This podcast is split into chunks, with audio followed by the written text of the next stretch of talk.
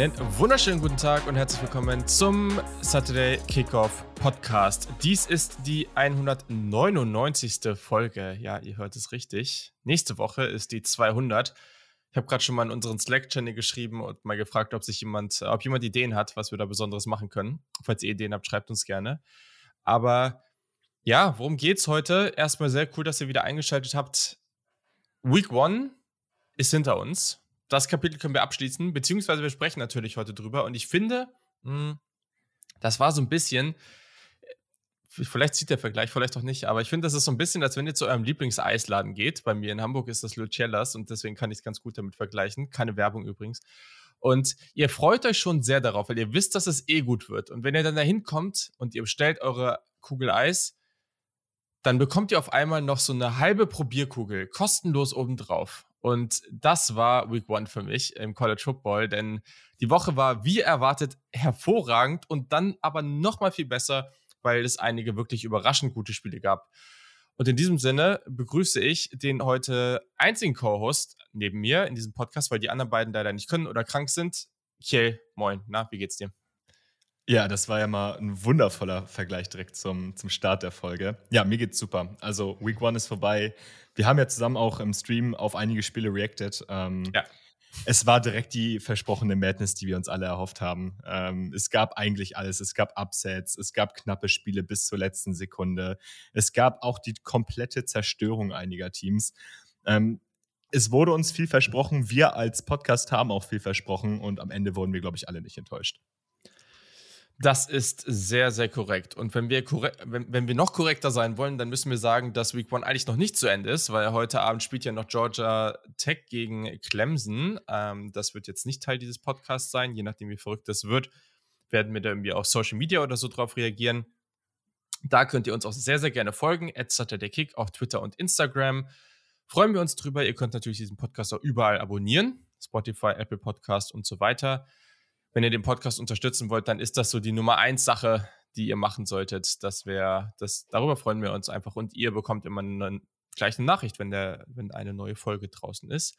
Dazu könnt ihr natürlich auch in unseren Supporter-Discord kommen und generell ein bisschen von dem profitieren, was wir drumherum noch so machen, beziehungsweise uns einfach nochmal anderweitig supporten. Und das ist ziemlich cool. Erstens passiert in diesem Discord jetzt mehr, das ist auch sehr unterhaltsam. Plus, mh, hm, haben das in der letzten Woche mit dem Supporten gleich fünf neue Leute gemacht. Das ist hervorragend. Wir freuen uns da sehr drüber. Und zwar sind das Jonas Ratze, Wert Ulfers, Justus Neusser, Konstantin Hatz und Dominik Heimann. Vielen, vielen Dank, Jungs. Wir freuen uns sehr, dass ihr am Start seid. Ähm, wenn ihr Ideen, Feedback habt oder Sachen, die ihr euch für den Podcast wünscht, dann schreibt uns immer sehr gerne. Und dann alle anderen da draußen, kommt auch rein. Wir freuen uns gerade jetzt, wo die College Football Saison wieder so richtig durchstartet. So, jetzt wollen wir mal loslegen, Kjell. Wir haben noch einiges vor uns. Denn wir sprechen natürlich jetzt erstmal über diese, wie von dir angesprochene Madness, was da abgegangen ist in, der, in, der letzten, in den letzten Tagen. Es war nämlich sehr, sehr verrückt. Ich sag mal so, wollen wir mit dem Spiel starten, was wir zum größten Teil auch im Stream verfolgt haben, wo es vielleicht auch den einen oder anderen witzigen Ausschnitt geben dürfte auf Video von uns? Ja, wer Lust hat, kann natürlich nochmal ins Video reinschauen auf Twitch. Ähm ich glaube, das ist eine gute Idee. Also normalerweise sagt man ja immer, das Beste kommt zum Schluss. Vielleicht ist es von den Namen her nicht das Beste gewesen, aber das Spiel war natürlich eine absolute Bombe. Ähm, die Rede ist hier von UNC at App State. Ähm, ein absolutes High-Scoring-Game mit Spannung bis zum Ende. Also das war ein Hin und Her bis zum geht nicht mehr. Ähm, ich glaube, ich glaube, du kannst dazu mehr erzählen, weil du ja auch vor allem sehr, sehr, sehr viel mehr mitgelitten hast als ich. Ich hatte ja einen relativ neutralen Blick. Du hast ja leichte UNC-Sympathien. Ja. Und ähm, wie hast du das denn so für dich erlebt? Ich konnte es dann im Stream mehr oder weniger beobachten und vielleicht so ein bisschen deine Mimik deuten. das war auch immer geil, weil manchmal warst du so ein bisschen weiter vorne im Stream. Ähm, und wusstest schon, dass da jetzt was passiert. Und ich habe mir immer nur gedacht, so, nee, jetzt nicht schon wieder. ähm, ja, also das, das Hin und Her war schon verrückt, weil das, ich finde es immer witzig, im, im, Basketball sagt man oft so, it's a game of runs. Also in dem Sinne, dass, dass das eine Team scoret mal, hat mal so einen Run von, ich weiß nicht, 15 zu 3 und dann kommt das andere Team wieder und hat eine gute Phase. Und genauso war es hier auch. Also App State hat zu Beginn erstmal krass dominiert, waren sehr, sehr gut. Und wir haben schon sehr ernsthaft darüber gesprochen, dass vielleicht, äh, wenn UNC jetzt in der Defense nicht aufpasst, weil die war grauenhaft, also das ganze Spiel, aber vor allem ja. am Anfang, dass wenn sie nicht aufpassen, dass das schnell zu Ende sein kann. Und haben da auch, glaube ich, 21-7 zurückgelegen. Dann hat diese Offense rund um Drake May, der Quarterback, Ratchet Freshman, der wirklich hervorragend gespielt hat. Also unglaubliches Armtalent, super krass ruhig für dieses Alter auch, also eigentlich für jedes Alter, ganz, ganz stark in der Pocket unter Pressure. Und dann haben sie es geschafft, zur Halbzeit wieder zu führen. Das sah dann auf einmal wieder sehr, sehr gut aus. Nach der Halbzeit ging das erstmal einigermaßen so weiter. Haben dann Anfang für das Viertel, ich meine 41 zu 21 geführt. Und dann ist es halt passiert. Dann hat App State das ganze Ding komplett gedreht, komplett ausgerastet, hat 40 Punkte erzielt. Das ist das meiste, was jemals ein College Football Team äh, ever erzielt hat in einem Viertel. Also, das ist noch nie passiert. Hm, aber App State hat trotzdem verloren. Und ja, du, du, kannst uns ja jetzt mal versuchen, diese letzten zwei, drei Minuten da zu erklären, was da passiert ist, weil das war ja wirklich das Allerwildeste überhaupt. Ja, also im Prinzip muss man bei den letzten vier Minuten anfangen, wo App State ähm, auf 49, 49 und ihr seht, das Endergebnis war 63, 61. Da ist einiges passiert. Also App State hat vier Minuten vor Schluss durch einen ganz, ganz langen Run von Cameron Peoples auf 49, 49 ausgeglichen. Und da ist man so ein bisschen davon ausgegangen, okay, UNC wird jetzt langsam in Richtung Game-Winning Drive gehen, wenn denn überhaupt, oder sie schaffen es halt nicht. Ja, und dann hat UNC entschlossen, ja, dann doch schneller zu scoren als gedacht, erhöht dann auf 56, 49. App State ähm, erhöht dann äh, gleich dann mehr oder weniger 30 Sekunden vor Schluss noch aus oder kommt auf einen Punkt heran, geht dann für die Two-Point-Conversion und App States Quarterback Chase Bryce bringt es wirklich fertig, einen ich will nicht sagen einfachen Ball, aber einen sehr, sehr offenen Receiver dann doch um einen halben Meter zu überwerfen, wo wir uns alle beide nur an den Kopf fassen konnten. Ich, ich fand den Take aber interessant, das habe ich in einem anderen Podcast gehört. Ich, ich weiß jetzt nicht, was richtig ist, aber da wurde gesagt, dass der Receiver, der so wide open war, halt die Route einfach nicht weitergelaufen ist und Bryce einfach dahin geworfen hat, wo er hätte hinwerfen sollen. Und der Receiver dachte sich aber so, ich bin so wide open, ich bleibe jetzt hier einfach stehen. Keine Ahnung, was richtig ist, aber auf jeden Fall darf das so nicht passieren, dass ja, er den da überwirft. Fall. Genau. Auf keinen Fall. Es war halt einfach, okay, man kann es auch sagen, es ist ein Kommunikationsfehler zwischen, zwischen Receiver so, und ja. Quarterback gewesen. Es darf auf jeden Fall nicht passieren. Der war so offen, der Ball muss eigentlich angebracht werden, wie auch immer.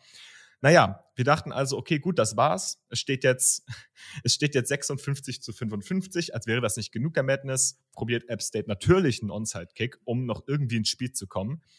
Der wird dann von UNC recovered und anstelle einfach den Todd Gurley zu machen und Downs, äh, äh, nicht den Todd Gurley zu machen und down zu gehen, ähm, ja, wird der, wird der zurückgetragen, der Touchdown, äh, der Ball zurückgetragen zum Touchdown, zum 63 zu 55 für UNC.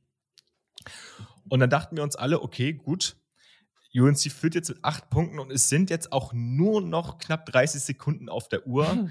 es sollte eigentlich nicht möglich sein. Ja, denkst du, Chase Bryce probiert es wieder, er schafft es, schafft es wieder, übers Feld zu marschieren mit einer halben Minute glaub, auf der Uhr. Ich glaube, die brauchen zwei, zwei Plays oder so hat das gedauert. Oder? Ja, also es war ja war erst dieser Kickoff, ne? Äh, der Kickoff-Return, da sind sie ja. bis an die 50 gekommen, da waren es, glaube ich, zwei Pässe, die gereicht haben. Ja, über ja. die Sideline unter ja. anderem. Ja, und Chase Bryce schafft es dann wirklich, das mehr oder weniger Unmögliche möglich zu machen, äh, kommt auf 61 zu 63 heran und muss dann wieder die Two-Point-Conversion äh, ausspielen. Dieses Mal wirft er den Ball aber nicht, sondern versucht erst zu werfen, scrambled dann, will dann aber selber rein scrammeln in die Endzone und wird dann, boah, wie viel war das? Ein Yard vor der Endzone zum Glück noch gestoppt für UNC und damit ja. gewinnt UNC die Partie. Ähm, ich sag mal so, in den letzten Minuten hat UNC eigentlich das Spiel nicht gewonnen, sondern sie haben es einfach nur nicht verloren. Also sie hatten auch wirklich sehr, sehr viel, sie hatten auch sehr, sehr ja. viel Glück in dem, was sie gemacht haben. Also ähm, sie hätten sich nicht wundern müssen, wenn App State das gewinnt, denn sie haben App State mehrfach eingeladen durch äh, wirklich schwache Defense am Ende und auch wirklich durch ganz, ganz, ganz, ganz schwaches Decision-Making auf mehreren äh, auf mehreren Ebenen. Und ähm, es war die komplette Madness. Guckt es euch gerne im Stream nochmal an, wie wir beide mhm. darauf reagiert haben. Das war sehr, sehr unterhaltsam. Ähm, war ein sehr, sehr geiles Spiel. Ja, auf jeden Fall. Also wir gehen jetzt auch nicht jedes Spiel vom Verlauf so, so einzeln, so, so chronologisch durch. Und da war es halt wirklich, also es waren Dinge, die da passiert sind, die habe ich, glaube ich, noch nie gesehen. Das, ja. Also, das war so unvorstellbar, wie auch UNC dann einfach der, der Tight End war es, glaube ich, der den da zurückgelaufen hat, dich einfach sich auf den Boden schmeißen kann und das Ding ist durch, ne? Und dann bringst du die wieder in die Situation. Also Wahnsinn. Das ist ja. einfach nur der absolute Wahnsinn. Schon verrückt. Ja. Ja, cool. So, dann müssen wir an dieser Stelle weitergehen. UNC geht weiter siegreich durch die Saison, also andersrum, ohne Niederlage, aber mal gucken, wie es weitergeht. Ne? Also, sie spielen jetzt erstmal, glaube ich, gegen Georgia State, also das ist jetzt auch nicht so der Riesengegner, aber die Defensive ist bisher so katastrophal schlecht. Ähm, keine Ahnung, wie das, wie gut es werden kann, aber die Offensive ist ja halt wirklich sehr, sehr, sehr gut. Mit einem starken jungen Quarterback. Ich glaube, da können wir uns weiterhin sehr dran erfreuen. Mhm. Ja, lass uns mal weitermachen. Ähm, von einer sehr knappen Partie zu einer Partie, die, auf die wir alle sehr hyped waren, die aber am Ende alles andere als knapp war. Und wo ein paar von uns, unter anderem Janik und ich, sehr daneben lagen. Ähm, Oregon und Georgia haben gegen, standen auf dem gleichen Feld. Das war auch das Einzige, was sie gemacht haben, weil gefühlt haben sie nicht die gleiche Sportart gespielt. Äh, Georgia gewinnt 49 zu 3. Ja, und äh, lässt die Ducks aussehen wie so Kindergartenkinder oder irgendwie sowas. Ich, ich kann, also es ist einfach der absolute Wahnsinn. Ja, ich habe ja vorhin angekündigt, dass es Spiele gab, die knapp waren. Es gab Spiele, die ja. äh, sehr punktreich und knapp waren. Und dann gab es auch die totalen Zerstörungen. Und ich glaube, in diese Kategorie können wir dieses Spiel, glaube ich, einordnen. Das war einfach dominant von Georgia, also auf allen Ebenen. Ähm, das war ja. defensiv die komplette Dominanz. Das war offensiv deutlich besser, als es wahrscheinlich die meisten von uns erwartet hätten. Ähm, wir ja. wussten alle, die Georgia Defense wird irgendwie regressieren. Wie stark war die Frage? Wir wussten aber, dachten uns aber alle, die Offense könnte eventuell, ich will es nicht den Weaklink nennen, aber es könnte eventuell etwas schwächer werden, ähm, weil man da nicht die Playmaker hat, die man normalerweise braucht, um erfolgreichen offensiven Football zu spielen. Oh Gott, was passiert denn jetzt? da hat sich gerade ein Fenster bei mir geöffnet, sorry. Ähm, genau, du hast eigentlich nicht die Playmaker auf den Skill-Positionen wie Receiver, laut Depth Chart, schaffst es dann aber trotzdem, deine Titans, deine Running Backs und auch deine Slot Receiver, die erstaunlich mhm. stark gespielt haben mit Lad McConkey, äh, in Space zu bringen, Matchups zu kreieren, denen Oregon einfach nicht gewachsen war. Und da muss ich auch einfach einen Shoutout an Todd Monken aussprechen. Das war offensiv unfassbar gut, was Georgia gespielt hat. Und wir dachten uns, eventuell kommt Oregon über die Linebacker in der Defense, aber keine Chance. Die wurden leider Gottes auf allen Ebenen des ja, auf allen Ebenen dominiert. Und am Ende ist es auch tatsächlich in der Höhe ein verdientes Ergebnis für Georgia. Ich glaube, da, das müssen wir leider so offen zugeben. Ja, wenn wir noch kurz bei Georgia bleiben, also ich glaube, es ist halt auch das Ding mit den Tight, End, Tight Ends, die, also deine Washington hatte jetzt nur zwei Catches, ne? Aber was der da auch das eine Mal angestellt hat, das ist ja auch einfach nur crazy. Also den ja. kriegt niemand zu Boden und dann springt er noch über einen anderen drüber. Also du hast ja auch schon deine Talents, die du dann teilweise außen als Outside Receiver ausstellen kannst und dann die Receiver sahen schon sehr, sehr gut aus, fand ich. Ähm, und deswegen, die waren so explosiv, die waren so sharp in allem, was sie getan haben. Und ich, ich bin mal gespannt. Ich werde das mal weiter beobachten. Ich glaube, das, wir könnten, eigentlich könnte man später oder in den nächsten Wochen immer das ganze Thema Quarterbacks für die kommende NFL Draft eh nochmal aufgreifen, weil ich glaube, man muss auch ein paar Wochen abwarten, aber wenn es gibt gerade irgendwie, gerade so nach Woche 1 auf einmal sehr, sehr viele Kandidaten, meiner Meinung nach, die sich irgendwie, also ja. wenn man jetzt stoppen würde, dann glaube ich, würde es Menschen geben, die da auf einmal dafür argumentieren würden, dass wir fünf, sechs, sieben Quarterbacks haben, die potenziell für Runde 1 in Frage kommen. Es wird natürlich nicht so bleiben, glaube ich zumindest nicht. Aber interessiert mich mal deine Meinung. Also, Stetson Bennett ist, ist ja schon relativ alt. So, okay. Mhm. Letztes Jahr immer der Kandidat so, okay, das ist so die sichere Bank, ähm, andere sind verletzt oder noch zu jung und das passt irgendwie ganz solide und der ist ja einigermaßen athletisch, das passt auch. Ich hatte ihn bisher immer so als so einen Kandidaten gesehen, der vielleicht irgendwie, weiß ich nicht, in Runde 7 irgendwie geht oder undrafted und dann irgendwie einen Platz bei einem NFL-Team vielleicht noch irgendwie bekommt. Aber ich fand, das sah jetzt schon auch teilweise sehr, sehr, sehr gut aus wieder. Und natürlich bist du massiv also hast du massive Vorteile. Dein Team ist so viel besser als das andere. Deine Receiver laufen frei. Aber gibt es eigentlich doch eine minimale Chance, dass Stetson Bennett so ein Jahr weiterspielt, dass wir am Ende dann doch vielleicht höher in der Draft über ihn sprechen wollen? müssen, also vielleicht jetzt auch nicht zwingend Runde 1, aber irgendwie so in der oberen Hälfte? Ich meine, das Extrembeispiel von so einer Stetson Bennett-Geschichte, es ist nochmal ein anderer Spielertyp, ist ja das, was mit Mac Jones vor ein paar Jahren passiert ist. Ja. Ähm, den hatte ja eigentlich niemand auf dem Schirm. Der spielt dann eine herausragende Saison, auch mit einem krassen Team, muss man dazu sagen, auf allen Ebenen der Offense. Mhm. Hat es aber unfassbar gut geschafft, das, was Steve Sarkisian damals so geschemt hat, zu exekuten. Das hat den Patriots mhm. gut gefallen, deswegen haben sie ihn in Runde 1 gezogen. Ich glaube, wenn, wenn Stetson Bennett genau da weitermacht, wo er jetzt gerade ist, dann kann das ein NFL-Draft-relevanter Quarterback werden, wenn er die Offense gut mhm. executed. Und im Gegensatz zu einem Mac Jones muss man ja auch sagen, dass Stetson Bennett schon athletisches Upside hat. Also das ist ja keine Statue, der Typ. Das ist mhm. nochmal noch mal deutlich mehr als das, was Mac Jones da hat. Ja. Ich glaube, es ist einfach bloß unfassbar schwer, einen Spieler zu evaluieren, der hinter so einer Offensive Line spielt und so welche ja, und so ein Team einfach hat und auch, auch eine Defense hat, die ihm immer wieder gute Feldpositionen gibt. Also Stetson Bennett musste auch letzte Saison schon in den seltensten Fällen mal im Rückstand hinterherlaufen. Und wenn das ja. getan hat, dann war es gegen Alabama und dann sah er halt auch nicht so gut aus. Ich denke nicht, dass es so eine Mac Jones-Story wird, der dann halt in die erste Runde irgendwie hochsteigt.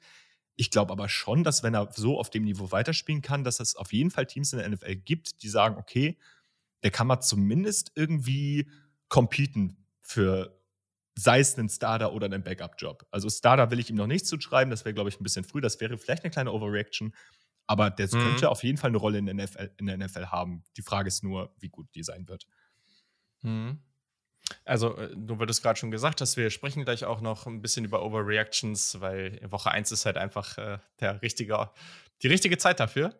Ähm, und natürlich gibt es später auch noch äh, unser, unsere Picks und Preview auf Woche 2, ganz wichtig. Ähm, ja, ja. Ich tue mich schwer. Also ich glaube auch, dass es am Ende, ich hoffe, ehrlich, ich hoffe, dass das passiert. Ich glaube nicht, dass es so kommt, aber ich hoffe, dass sich am Ende, am Ende ist es ja sehr, also es ist ja eigentlich nie so, dass du auf einmal fünf, sechs Quarterbacks hast, die alle safe in der ersten Runde sind. Das passiert ja nicht. Nee. Aber ich hoffe einfach, dass wir am Ende fünf, sechs, einfach viele Quarterbacks haben, mehr als sonst, die von unterschiedlichsten Menschen für diese Debatte in Frage kommen und wodurch wir da viele Diskussionen haben. Vielleicht einfach mit einer ultra tiefe Quarterback-Klasse. Das, das ist gerade schon noch möglich. Und dann kann aber ein Stetson Bennett halt schon jemand sein, der dann irgendwie durchrutscht, wenn er weiterhin so gut spielt und dann vielleicht zu einem guten Team kommt und da eine gute Rolle spielen kann. Aber ja, das war jetzt auch mal nur so eine Frage. Es war eigentlich mehr so mal ein bisschen das ganze Thema herausfordern. Ähm, auf der anderen Seite, Oregon, ja, hm, ich, ich kann mich erinnern, als das Spiel angefangen hat und wir im Stream waren, die ersten paar Plays haben wir gedacht, so, hm, mhm. geht eigentlich. Die können ja. eigentlich gerade den Ball bewegen. Es ist jetzt nicht so das, was wir vielleicht auch erwartet haben, dass die keinen Yard weit kommen, sondern eigentlich war das okay. Nur dann war Bo Nix natürlich in seinem Decision-Making nicht so ganz scharf. Also es ist eigentlich der Bo Nix, den wir schon kennen und vielleicht sogar ein bisschen schlechter als den Bo Nix, den wir kennen. Ähm, natürlich hat er die Athletik, natürlich ist der Arm auch solide. Ich meine, das war ein Five-Star-Quarterback. Aber er hat, also vor allem der zweite Pick, da hat der Christopher Smith, den Safety von Georgia, einfach nur so eingeladen, das zu tun, was er am besten macht. Und diese Interception war einfach eine mittlere Katastrophe. Wir müssen uns jetzt, also wir brauchen ja jetzt nicht äh, irgendwie da desillusioniert rumlaufen. Georgia hat ein besseres Team. Das wussten wir aber auch schon vorher. Georgia hat vielleicht ein besseres Team als alle anderen Teams oder vielleicht höchstens Alabama und ja, Ohio State kann man vielleicht debattieren, aber Oregon, für Oregon geht die Saison ja jetzt eigentlich erst so richtig los. Und sie haben gesehen, das, was uns jetzt mit Georgia auf dem Feld gegenüberstand, da wollen wir hin. Wir haben den DC von Georgia geholt und der soll uns da hinbringen. Das ist das Ziel, irgendwann in ein paar Jahren. Aber für dieses Jahr erstmal gesprochen, reicht das, Bo Nix jetzt einfach mal auszutauschen, auch wenn man das bisher nicht gehört hat, ähm, einfach Bo Nix auszutauschen irgendwie in den nächsten Spielen und dann einfach mit dem Team weiterzuspielen? Glaubst du, damit ist man dann ein kompetitives Top 15 Team? Ich glaube, das Problem ist nicht Bo Nix, um ehrlich zu sein. Ich glaube, Bo Nix, dadurch, dass sie Bo Nix ja nicht mal rausgenommen haben, es stand ja am Ende 49-3 und sie haben Ty Thompson gar nicht erst reingepackt. Und mhm. ich denke nicht, dass sie mit Bo, also ich denke, sie werden mit Bo Nix weiterspielen. Ähm, mhm. Und ich mhm. denke auch, dass es nichts bringen würde, ihn auszutauschen, weil sie es tatsächlich sonst gemacht hätten. Ähm, Aber hättest du so einen jungen Quarterback da den der Georgia Defense zum Fraß vorgeworfen? Nee, nee, gut, fairer Punkt. Hätte ich, hätte ich nicht gemacht. Das wäre wahrscheinlich nicht smart mhm. gewesen. Ähm, ich, ich tue mich schwer, weil wir hatten ja im Prinzip alle ein Bild ungefähr von Oregon vor der Saison. Und ich glaube nicht, dass Georgia das Team ist, gegen das du dein Team evaluieren, äh, mit dem du dein Team evaluieren möchtest. Mhm. Kirby Smart hat es auch einfach nach dem Spiel ziemlich gut auf den Punkt gebracht. Der meinte in einem Interview, ja, ich glaube, Dan würde es niemals öffentlich zugeben, aber wir haben halt einfach schon die deutlich besseren Spieler. Und das hat man gesehen. Und deswegen will ich auch einfach nicht in einem so, so. In so ungleichen Matchup äh, das Team evaluieren. Ich denke, Oregon wird nicht nochmal auf so ein Team wie Georgia treffen in dieser Saison. Ähm,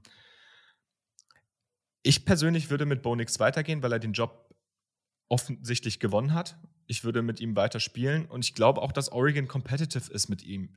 Georgia hat es bloß einfach irgendwann sehr smart gemacht. Also mhm. sie, sie, sie, spielen halt einfach eine sehr disziplinierte Defense. Und du meintest gerade, er hat Christopher Smith bei der zweiten Interception geradezu eingeladen. Ja, das stimmt, aber den, genau diese Einladung nimmt halt nicht jedes Team an. Hm. Und auch bei der zweiten und auch bei der ersten Interception muss man ja sagen, Bonix, es ist ja gar nicht dumm, Georgia Mativ zu attackieren. Es ist, glaube ich, sogar ziemlich schlau, Georgia Mativ zu attackieren, weil äh, du musst ja irgendwie bei denen mithalten, musst ja irgendwie ins Scoring gegen sie kommen, sonst wirst du halt einfach, ja, fertig gemacht. Und ich fand, ich würde Bonix jetzt nicht komplett aus der Kritik rausnehmen, weil er tatsächlich nicht gut gespielt hat. Ich glaube aber trotzdem, dass Oregon weiterhin einen guten Kader stellt und weiterhin ein gutes Team hat und auch mhm. competitive bleiben wird, vor allem in der Pac-12, die ich dieses Jahr generell nicht als so stark einschätzen würde. Mhm. Ja, eine Sache, die, die halt auffällig ist, zum Beispiel, da hatten wir auch da im Stream kurz drüber gesprochen. Hm, das war einer dieser Momente, wo sie, ich weiß nicht mehr welcher, der, der relativ leichten, aber speedy Running Backs, den sie da hatten, ne? Und dann sind sie in eher horizontales Rushing oder Running Play gelaufen. Also erstmal praktisch äh, gleichmäßig zur Line of Scrimmage erstmal angesetzt, um dann halt irgendwann downfield zu gehen. Hm, und das darfst du halt gegen, das kannst du gegen Georgia nicht machen. Also, das, das sind wie letztes Jahr diese Spieler wie eine Kobe Dean und Co., die, die dann einfach da das schnell, einfach eine schnelle Diagnose von dem Ganzen machen, ähm, diagnosen, mir fehlt kein besseres Wort ein, irgendwie auf Deutsch, ähm, das einfach schnell erkennen und dann sehr, sehr, sehr gut reagieren und dann eine brutale Athletik haben. Da hast du keine Chance. Aber dass das dann ja gegen andere Teams funktionieren kann, also ich, ich glaube, es könnte auch sein, dass das jetzt gerade hier zu so einer etwas krassen Unterschätzung von Oregon führt, diese ganzen Partie. Das ähm, finde ich jetzt nicht so unrealistisch. Ja, auf jeden Fall. Also ich habe auch schon, ich, ich bleibe auch einfach bei dem Standpunkt, dass ich sage, wir können ziemlich viel für Georgia aus dieser Partie ziehen. Ich würde nicht so viel von Oregon aus dieser Partie ziehen. Wir dürfen auch nicht vergessen, dass es immer noch das erste mhm. Spiel mit, unter einem neuen Headcoach war und dass da Dinge nicht rundlaufen, ist klar. Und wenn es dann auch noch gegen Georgia geht, ja, 49,3 ist hoch, aber ich würde jetzt erstmal noch ein paar Spieltage abwarten, bevor ich da erste Schlüsse draus ziehen ja. würde. Und ich denke, Ty Thompson hat ja eine Zukunft. Da, da wird ja eventuell, der, der, wird vielleicht früher oder später das, das Feld sehen, je nachdem auch nächste Saison Dante Moore direkt einen guten Eindruck macht. Um, ähm, aber soweit, also ich würde wahrscheinlich noch weiter mit Bonix gehen. Um, ähm, genau. So viel auch dazu. Das ist ein guter Punkt, ne? Also, das darf man jetzt auch mal nicht vergessen es wird jetzt die ganze Zeit, ich bin jetzt sehr, sehr gespannt, was jetzt nach diesem ganzen Thema rund um das 12-Team-Playoff äh, und so, ne, dass es jetzt ja wahrscheinlich geben wird und ähm, dieses ganze Thema, geht jemand vielleicht in die Big Ten, verlass Oregon und Cody jetzt auch. Aber wenn man jetzt einfach mal auf West Coast Football guckt, also jetzt gar nicht unabhängig von Conferences, UC ist auf einem sehr, sehr guten Weg, ähm, haben jetzt auch ziemlich hoch gewonnen in der ersten Partie, war aber jetzt ne, gegen Rice, also schwaches Team, aber sahen gut aus. Äh, und also Oregon kriegt, hat ja schon Five-Star-Quarterbacks im Roster und bekommen ja jetzt auch noch mehr davon. Also die rekrutieren ja auf einem sehr, sehr hohen Niveau. Und du hast ja Dante Moore gerade angesprochen, das ist auch ein hervorragendes Quarterback-Prospect. Also es ist jetzt nicht so, als ob da irgendwie nichts nach vorne gehen würde. Und mit Dan Lanning hast du da auch einen sehr, sehr guten Recruiter. Also ich bin sehr gespannt, was Oregon da die nächsten Jahre macht. Ähm, jetzt einfach nur zu sagen, ah, die haben überhaupt keine Chance, auch jetzt auf die nächsten Jahre gesehen, einfach weil sie diese Partie so deutlich verloren haben ähm, ja, das wäre auch ein bisschen, ja, wäre einfach falsch in meinen Augen. Ja. Okay. Ja, dann lass uns mal zur nächsten Partie gehen. Es gab noch ein paar sehr, sehr spannende, aber die würde ich danach gerne machen. Lass uns erstmal hier diese High-Profile-Teams ähm, abgehen. Ja, eine Partie, die, ich, die wir, glaube ich, anders, alle anders erwartet haben, mh, hm, war Notre Dame gegen Ohio State. Relativ ja, mitten in der Nacht von Samstag auf Sonntag. Ohio State gewinnt 21 zu 10, ähm, liegen zur Halbzeit sogar hinten. äh, mussten ohne den ehemaligen Five-Star und Number One Wide Receiver Julian Fleming spielen. Dazu Jackson Smith und Jigba, der vielleicht beste Receiver im College Football, relativ früh verletzt ähm, und konnte kaum spielen. Das war natürlich schon bitter. Aber Notre Dame hat das nicht schlecht gemacht. Allerdings in der zweiten Halbzeit hat Ohio State dann dafür gesorgt mit der Defense, dass Notre Dame, die Fighting Irish, keinen einzigen Punkt mehr erzielt haben und konnten dann auf andere Art und Weise, vor allem aber auch durch sehr physische Rushing Plays, dann ähm, zu Punkten kommen. Hier war auch eine Menge drin. Also hier kann man auch auf jeden Fall eine Menge analysieren. Ähm, wie hast du das Ganze so für dich beobachtet? Ja, wie du schon meintest, es ist halt ganz anders gelaufen, als ähm, man sich das im Vorhinein dachte. Das könnte man jetzt auf den, auf den einfachen Score reduzieren, aber auch irgendwie, wie die ganzen Sachen mhm. zustande gekommen sind. Ich meine, Jackson Smith und Jigba hat sich ziemlich früh verletzt im Spiel, musste raus.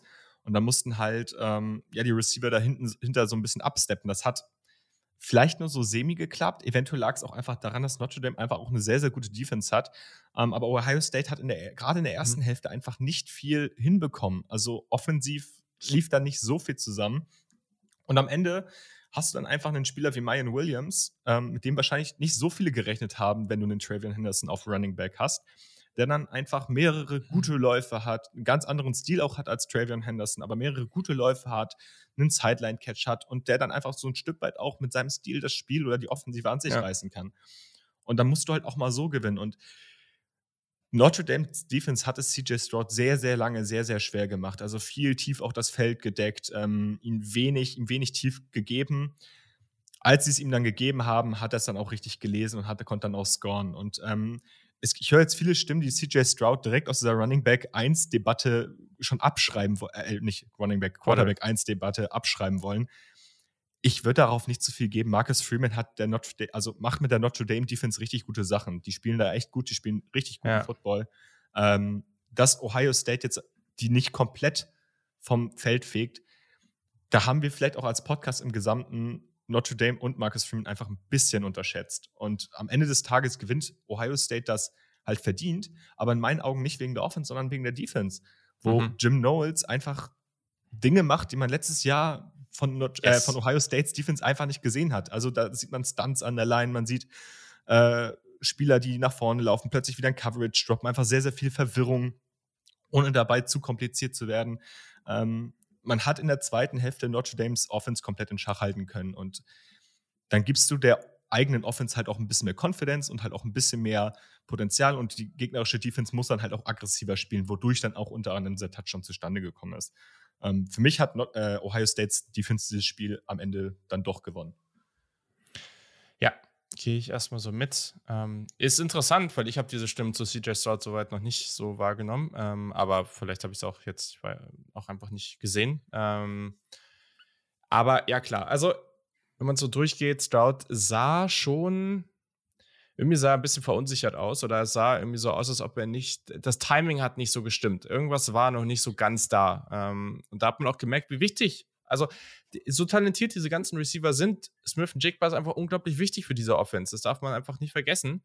Ähm, und dazu kommt halt, dass du, also ein Emeka Ekbuka war zum Beispiel sehr gut, ne? Neun ja. Receptions für 90 Yards, hat auch diesen einen, den ersten Touchdown gehabt. Äh, Marvin Harrison hatte ein bisschen Pech, der hatte am Anfang ja auch fast einen Touchdown gefangen, den, der ist ihm dann ein bisschen durch die Lappen gegangen. Das wird ein Receiver sein. Das ist für mich vielleicht sogar, vielleicht sogar inklusive Smith Jigba der talentierteste Receiver äh, in dieser Gruppe. Muss man mal abwarten, aber ich glaube, das kann halt einfach ein True X Number One Receiver in der NFL auch werden.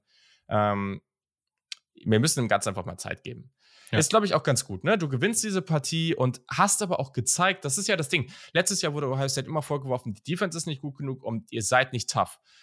Dieser letzte Drive, die Offensive Line hat einfach die Notre Dame Defense einfach komplett gebullied und sie haben mit Maya Williams, der einfach ein sehr, sehr guter physischer Running Back ist, einfach das komplett durchgezogen und diesen Touchdown erzielt.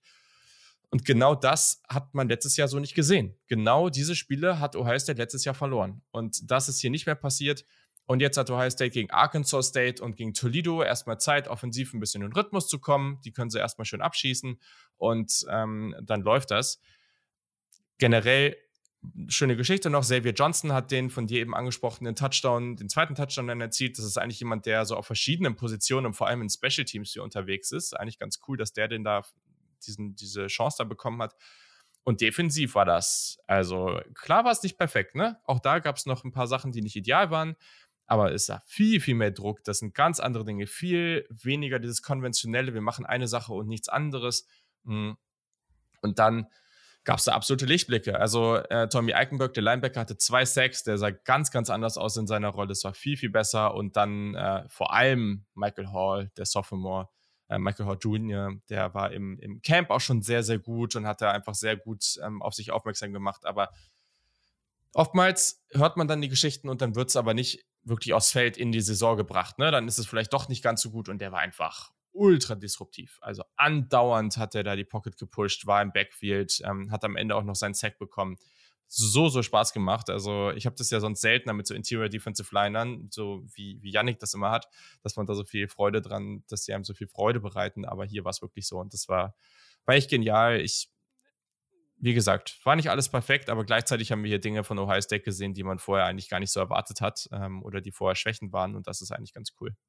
Ja, also gerade der von dir auch noch angesprochene Tommy Eichenberg ist mir auch echt aufgefallen. Also mit dem haben sie ja mega viel gemacht. Den haben sie in Coverage spielen lassen, den haben sie aber auch einfach mal in mhm. Blitz-Packages reingebracht an die Line, viel mit ihm, ihn viel rumgeschoben. Ähm, hat mir richtig gut gefallen.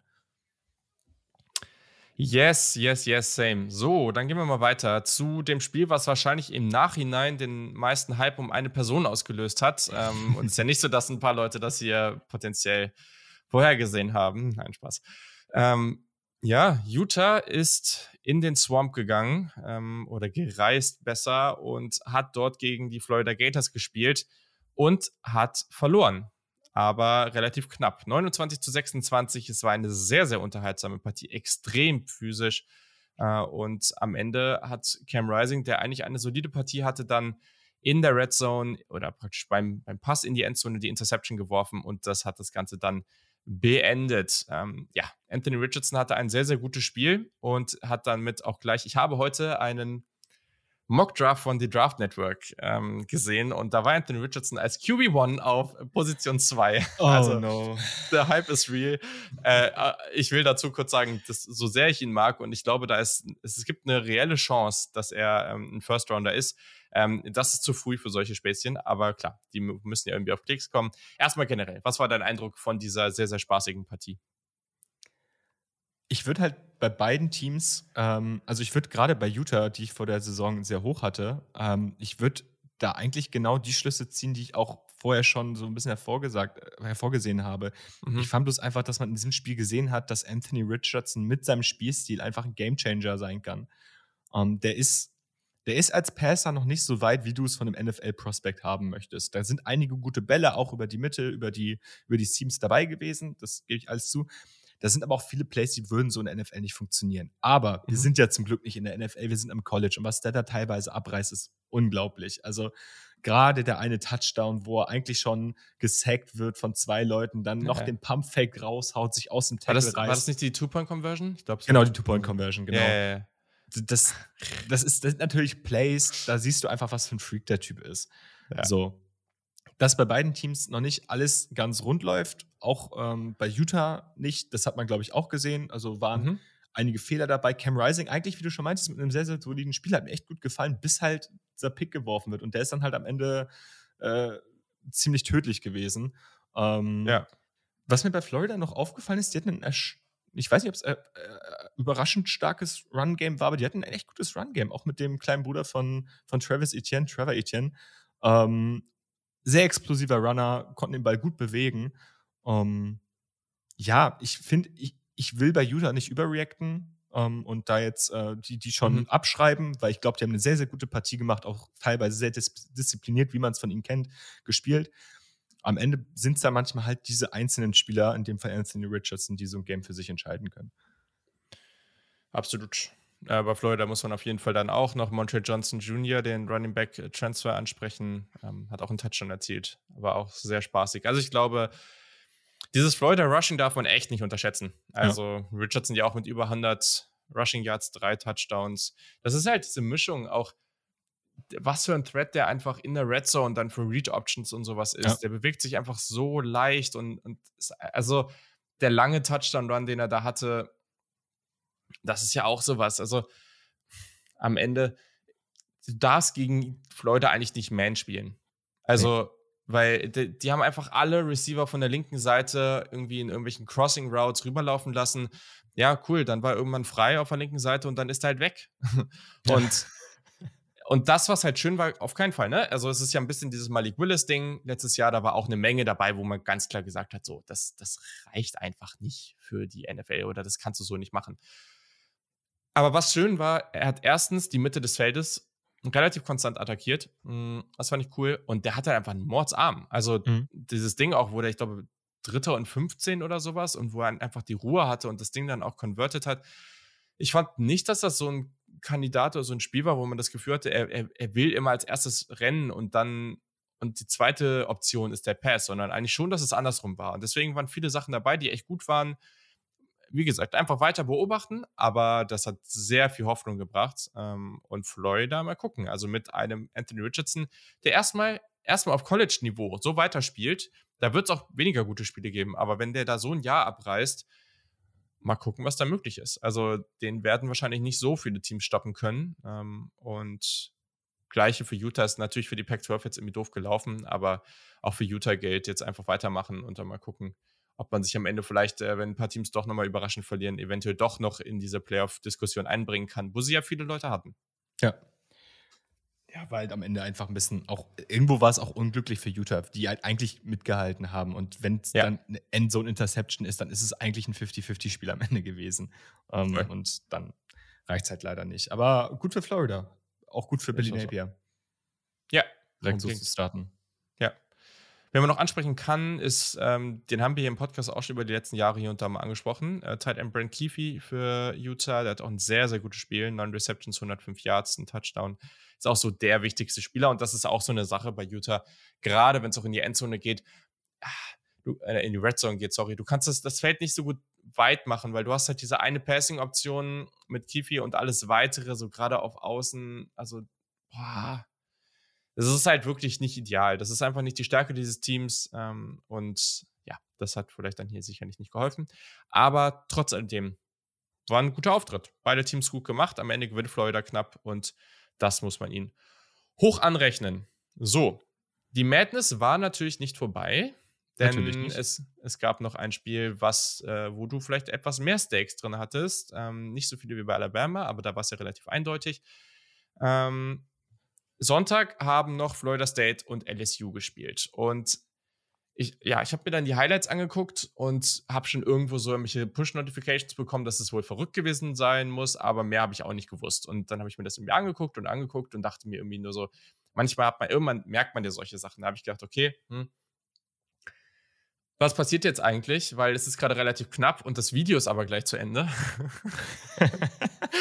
also eigentlich, wenn das jetzt so verrückt ist, entweder die scoren jetzt hier einfach nicht oder was passiert jetzt hier eigentlich? Aber das, was da am Ende passiert ist, also ich meine generell in dieser Partie, aber da am Ende, damit habe ich dann irgendwie nicht gerechnet und da saß ich da sehr, sehr verdutzt äh, von meinem Computer. Ähm, ja, am Ende verliert LSU unter anderem, weil sie den letzten PAT nicht reinmachen, ähm, nach einem eigentlich sehr, sehr starken Drive. Was kannst du mal ein bisschen was zum Spiel erzählen äh, und was dir dabei so aufgefallen ist?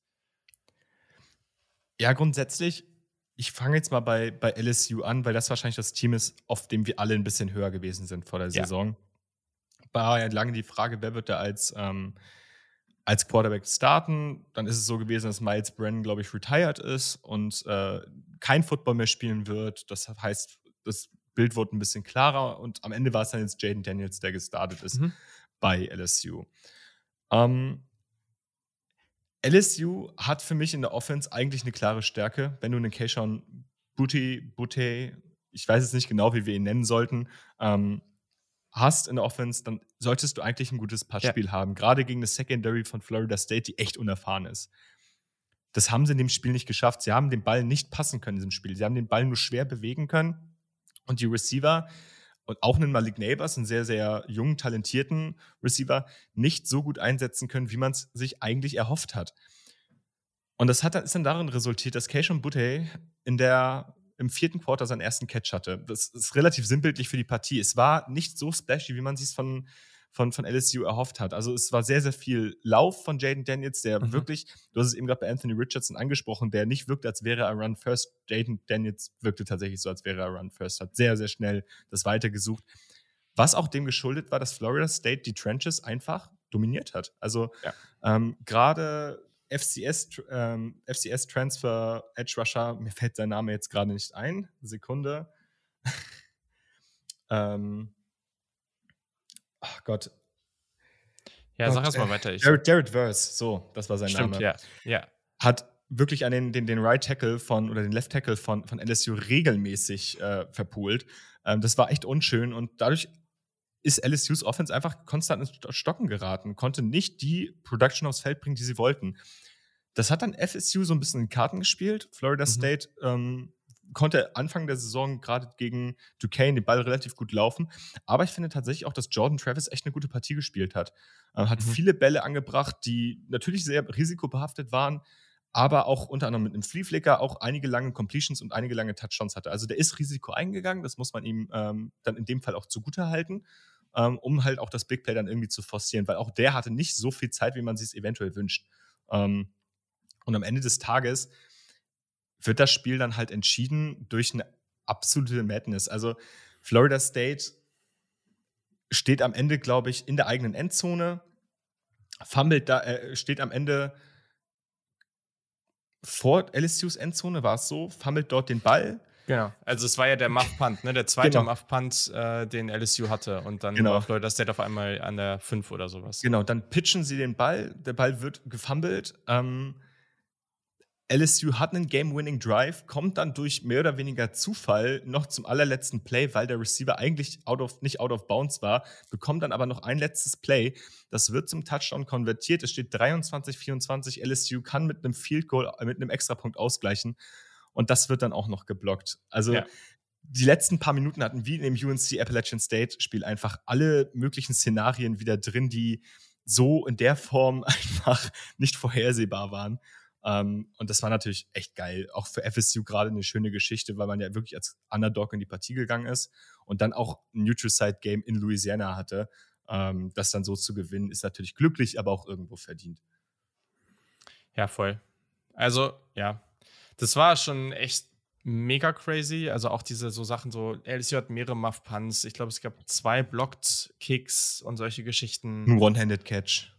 Genau, ne? Also es, da war irgendwie alles dabei. Ähm, ich, ich weiß nicht. Also Jaden Daniels, ich habe, ich weiß jetzt nicht, es ist Kishan Bude trend, trendet gerade auch auf, auf Twitter, weil er mh, hm, irgendwie alle LSU-relateden Sachen von seinen Social-Media-Profilen gelöscht hat.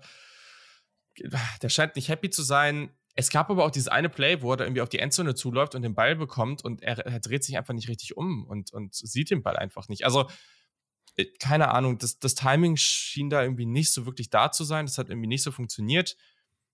Ich weiß nicht, ob ich ganz so negativ bei Jaden Daniels bin wie du. Die Offensive Line von LSU war halt auch einfach eine mittlere Katastrophe. Und ja. Daniels, ja, am Ende war 26 von 35, zwei Touchdowns, keine Interception. Er hatte schon auch seine Momente. Natürlich geht das besser. Ich glaube auch nicht, dass du so, wenn er so weiterspielt, wie er jetzt da aussah, dass du damit wirklich ein sehr gutes Jahr haben kannst. Aber ich glaube, es war auch nicht wirklich schlimm. Also es war okay-ish. Ähm, er ist ja auch noch vor 114 gelaufen, also da war er wirklich sehr, sehr gut. Aber klar, ne? Also wenn dir, wenn du die größte Waffe in deiner Offense eigentlich nicht wirklich eingesetzt bekommst, dann ist das ein Problem. Und dann war die andere Seite, und da hast du recht, ne? Jordan Travis sah echt, also ich war eigentlich nie ein besonders, besonders großer Fan von ihm. Aber hier haben wir den nächsten Spieler. Wenn Jordan Travis so weiterspielt, der hat einen Arm, der ist athletisch und der macht sein Ding gut. Wenn der so weitermacht, dann muss der wahrscheinlich am Ende auch irgendwie in eine NFL-Draft-Debatte kommen, um da irgendwo gepickt zu werden. Keine Ahnung wo. Mal abwarten. Und natürlich sagt, sagt sich das nach Woche 1 immer sehr leicht, weil einer nach dem anderen wird er irgendwie rauspurzeln. Dann hat der eine Spieler irgendwie eine schlechte zweite Saisonhälfte, der andere verletzt sich und so weiter. Aber das war jetzt erstmal sehr, sehr überzeugend. Und generell hat Florida State da einfach guten Job gemacht. Äh, und Terry Wilson mit zwei Touchdowns. Äh, Johnny Wilson sah gut aus. Der sehr große Wide Receiver Michael Pittman hat jetzt, nachdem er in der ersten Partie der Transfer von Oregon nicht so wirklich eine Rolle hatte, jetzt im Slot ähm, teilweise sehr, sehr physisch ausgesehen. Also für Florida State war das unglaublich wichtig. Ähm, und äh, deswegen, ja, mal gucken. Vor allem ist man in der Partie, hat auch im Gegensatz zu diesem Duquesne-Spiel bei Florida State einfach wirklich viel Production über den Pass auch geholt. Also das hat einfach gezeigt, dass Florida States Offense eben nicht nur sich auf den Run verlassen muss, sondern ja. halt auch einfach passen kann. Das und das gegen ein Team wie LSU, das zeigt mir eigentlich, dass ich auf jeden Fall vor der Saison vielleicht ein bisschen zu niedrig auf Florida State war und wir da eventuell noch ein bisschen was haben. Und wie du schon meintest, vielleicht äh, macht Jordan Travis ja über die Saison genau den Schritt, den sich einige erhofft haben und wird dann tatsächlich nochmal relevant. Wer hätte das gedacht? Wäre verrückt, aber es ist ja auch nicht das erste Mal, dass sowas passiert, ne? Also Nein, dementsprechend, ähm, ja, mal gucken. So. Ich habe überlegt, ob ich das jetzt mache, was man im Solid Verbal ab und zu hört. Ähm, wir hatten da so, also wir kommen jetzt in den Bereich zu, zu Spielen, wo wir nochmal einfach kurz drüber reden.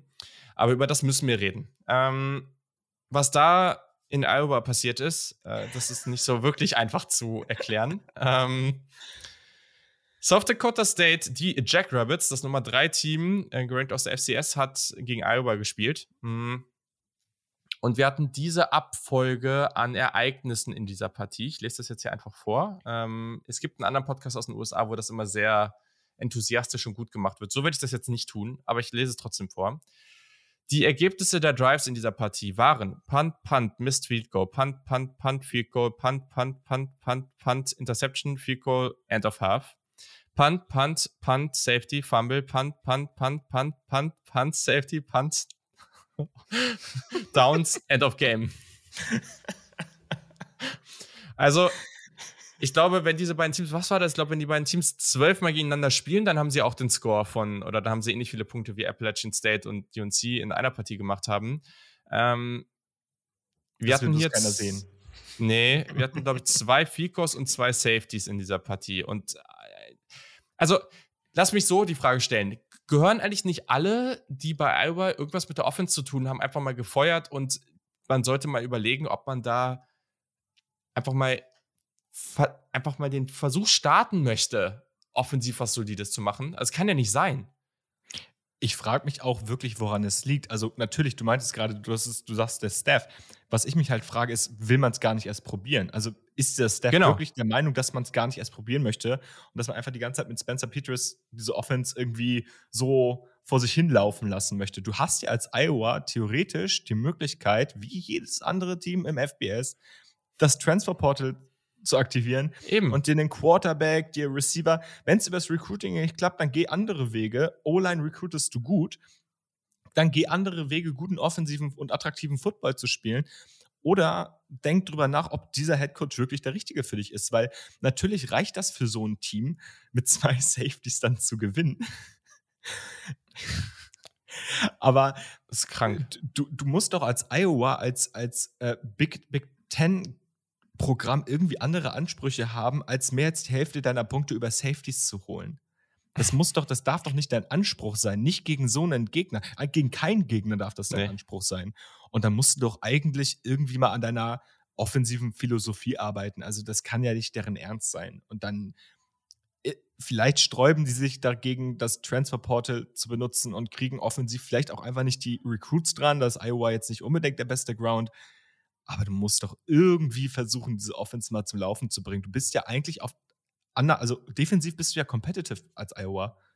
Also du hast ja defensiv die Möglichkeiten, da wirklich ein gutes Team auf die Beine zu stellen. Hast du gute Spieler mit einem Riley Moss beispielsweise und schaffst es dann aber nicht offensiv irgendwie Punkte aufs Feld zu bringen. Ich, ich, ich kann es nicht fassen. Wir wurden äh, lustigerweise im Stream die ganze Zeit up to date gehalten von Ole vom, äh, mhm. äh, vom Sunday Kicker Podcast der konnte es auch nicht so richtig glauben, was er sich da anguckt. Ähm, ja, verständlich ist das für mich nicht, nein.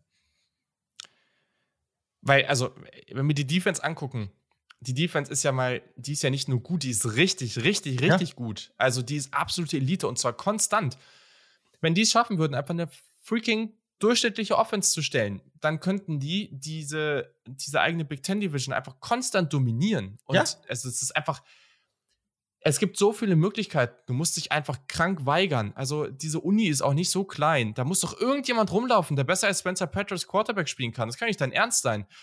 Oh, es ist einfach, also, es ist krank. Das ist einfach nur absoluter Wahnsinn. Keine Ahnung. Der, dieser Offensive Coordinator äh, kriegt wahrscheinlich irgendwie eine Million bezahlt für das, was der da.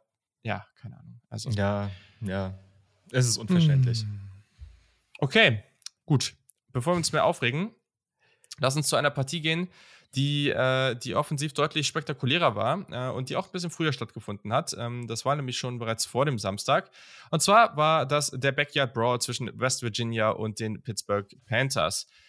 Es ist beeindruckend. Ähm, Yannick hat ja, also es, es war ja, ähm, Pitt war ein sieben Punkte Favorit und das war ja ein also, das ist ja dann eine gerade Zahl oder eine keine halbe Zahl. Ich weiß nicht, wie man das sagt im, im Wetten. Auf jeden Fall kannst du einen Push nehmen weil Yannick sich ja dann auf diese sieben Punkte festgelegt hat. Und er hat den Push genommen und er lag halt sogar richtig, weil Pittsburgh 38, 31 gewinnt. Und es war eine sehr unterhaltsame Partie. Also JT Daniels sah okay aus, Keaton Slovis sah ziemlich gut aus ähm, und Pittsburgh hat das generell einfach wirklich, ja, gut gemacht und auch besser gemacht, als ich eigentlich dachte, dass sie es machen würden. Ja, definitiv. Also ähm, mir wurde ja immer vorgeworfen, ich wäre äh, ein, ein Keaton Slovis Hater ich bin jetzt nicht sold auf Keaton Slovis, aber das sah schon besser aus als das, was ich mir so ein bisschen gedacht habe. Auch gerade ja. bei der Offense. Ähm, es war ja auch nicht nur das Passspiel, was gut geklappt hat bei Pitt. Die konnten ja. mit, mit, mit Hammond Jr. den Ball auch ganz gut laufen. Das ist alles ganz gut eigentlich gerollt.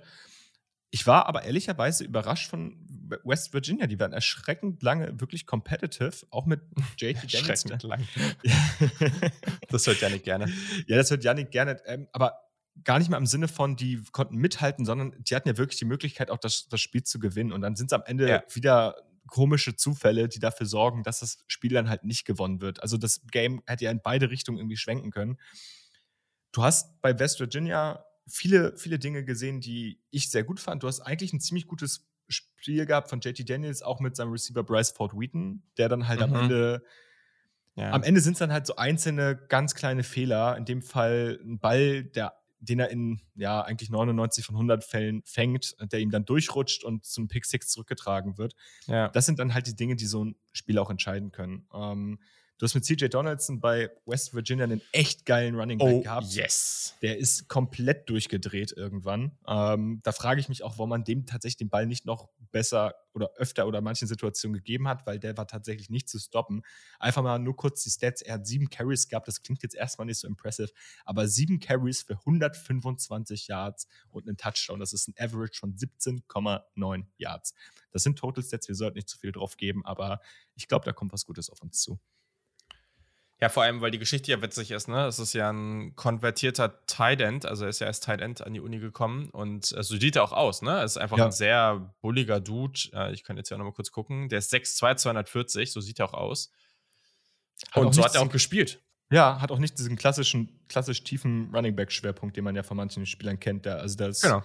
sah, sah echt etwas unkonventioneller im Laufstil auf, aber hat einfach super geklappt. Also Pittsburgh hatte keine Antwort, keine Antwort gegen ihn.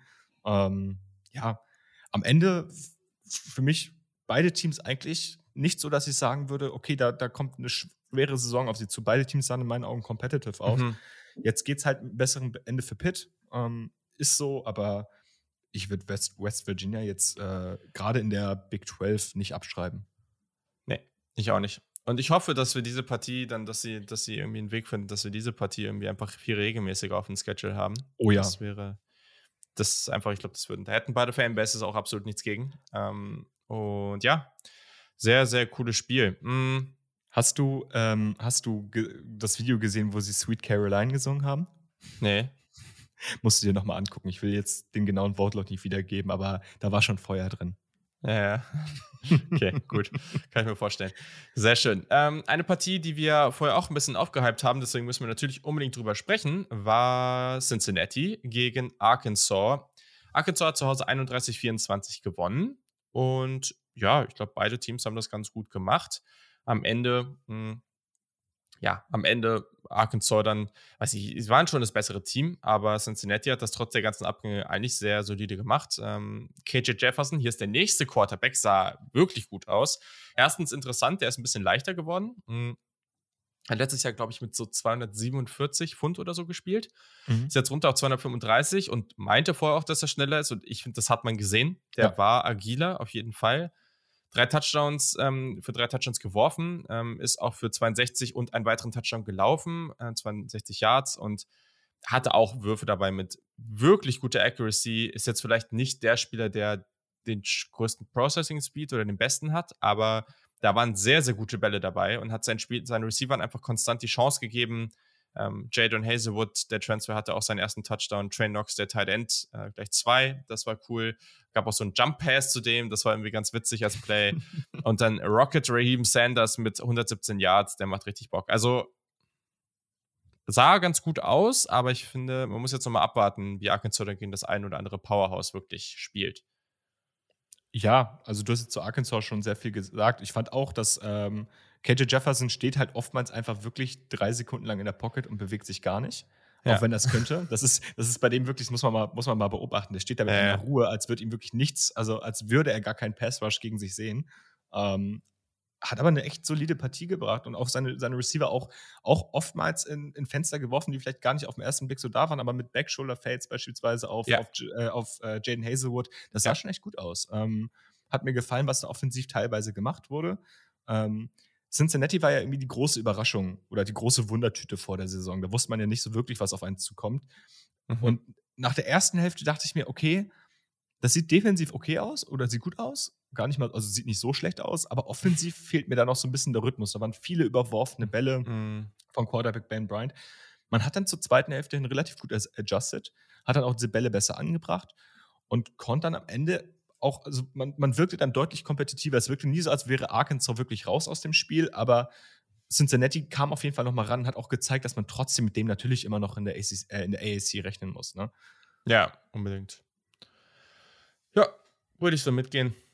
Also, das war, das war wirklich sehr, sehr gut ähm, von Arkansas. Oder es war gut. Ich meine, kann man einfach so, kann man einfach so machen und ich bin gespannt, wie es weitergeht. Ähm, ich weiß gar nicht, wie der Schedule da jetzt von Arkansas weitergeht. Nächste Woche, ah doch, das Spiel haben wir gleich auch noch in den Tipps. Ähm, nächste Woche sehr interessant. KJ Jefferson gegen Spencer Rattler. Das geht gegen South Carolina auch auf ESPN um 18 Uhr, also für alle zu sehen. Und dann hat man ein Spiel praktisch Pause gegen Missouri State, aber danach gegen AM und Alabama. Also wir werden relativ schnell sehen, was es mit diesem Arkansas-Team auf sich hat. Ähm, wird nicht einfach da an der Stelle. Hm.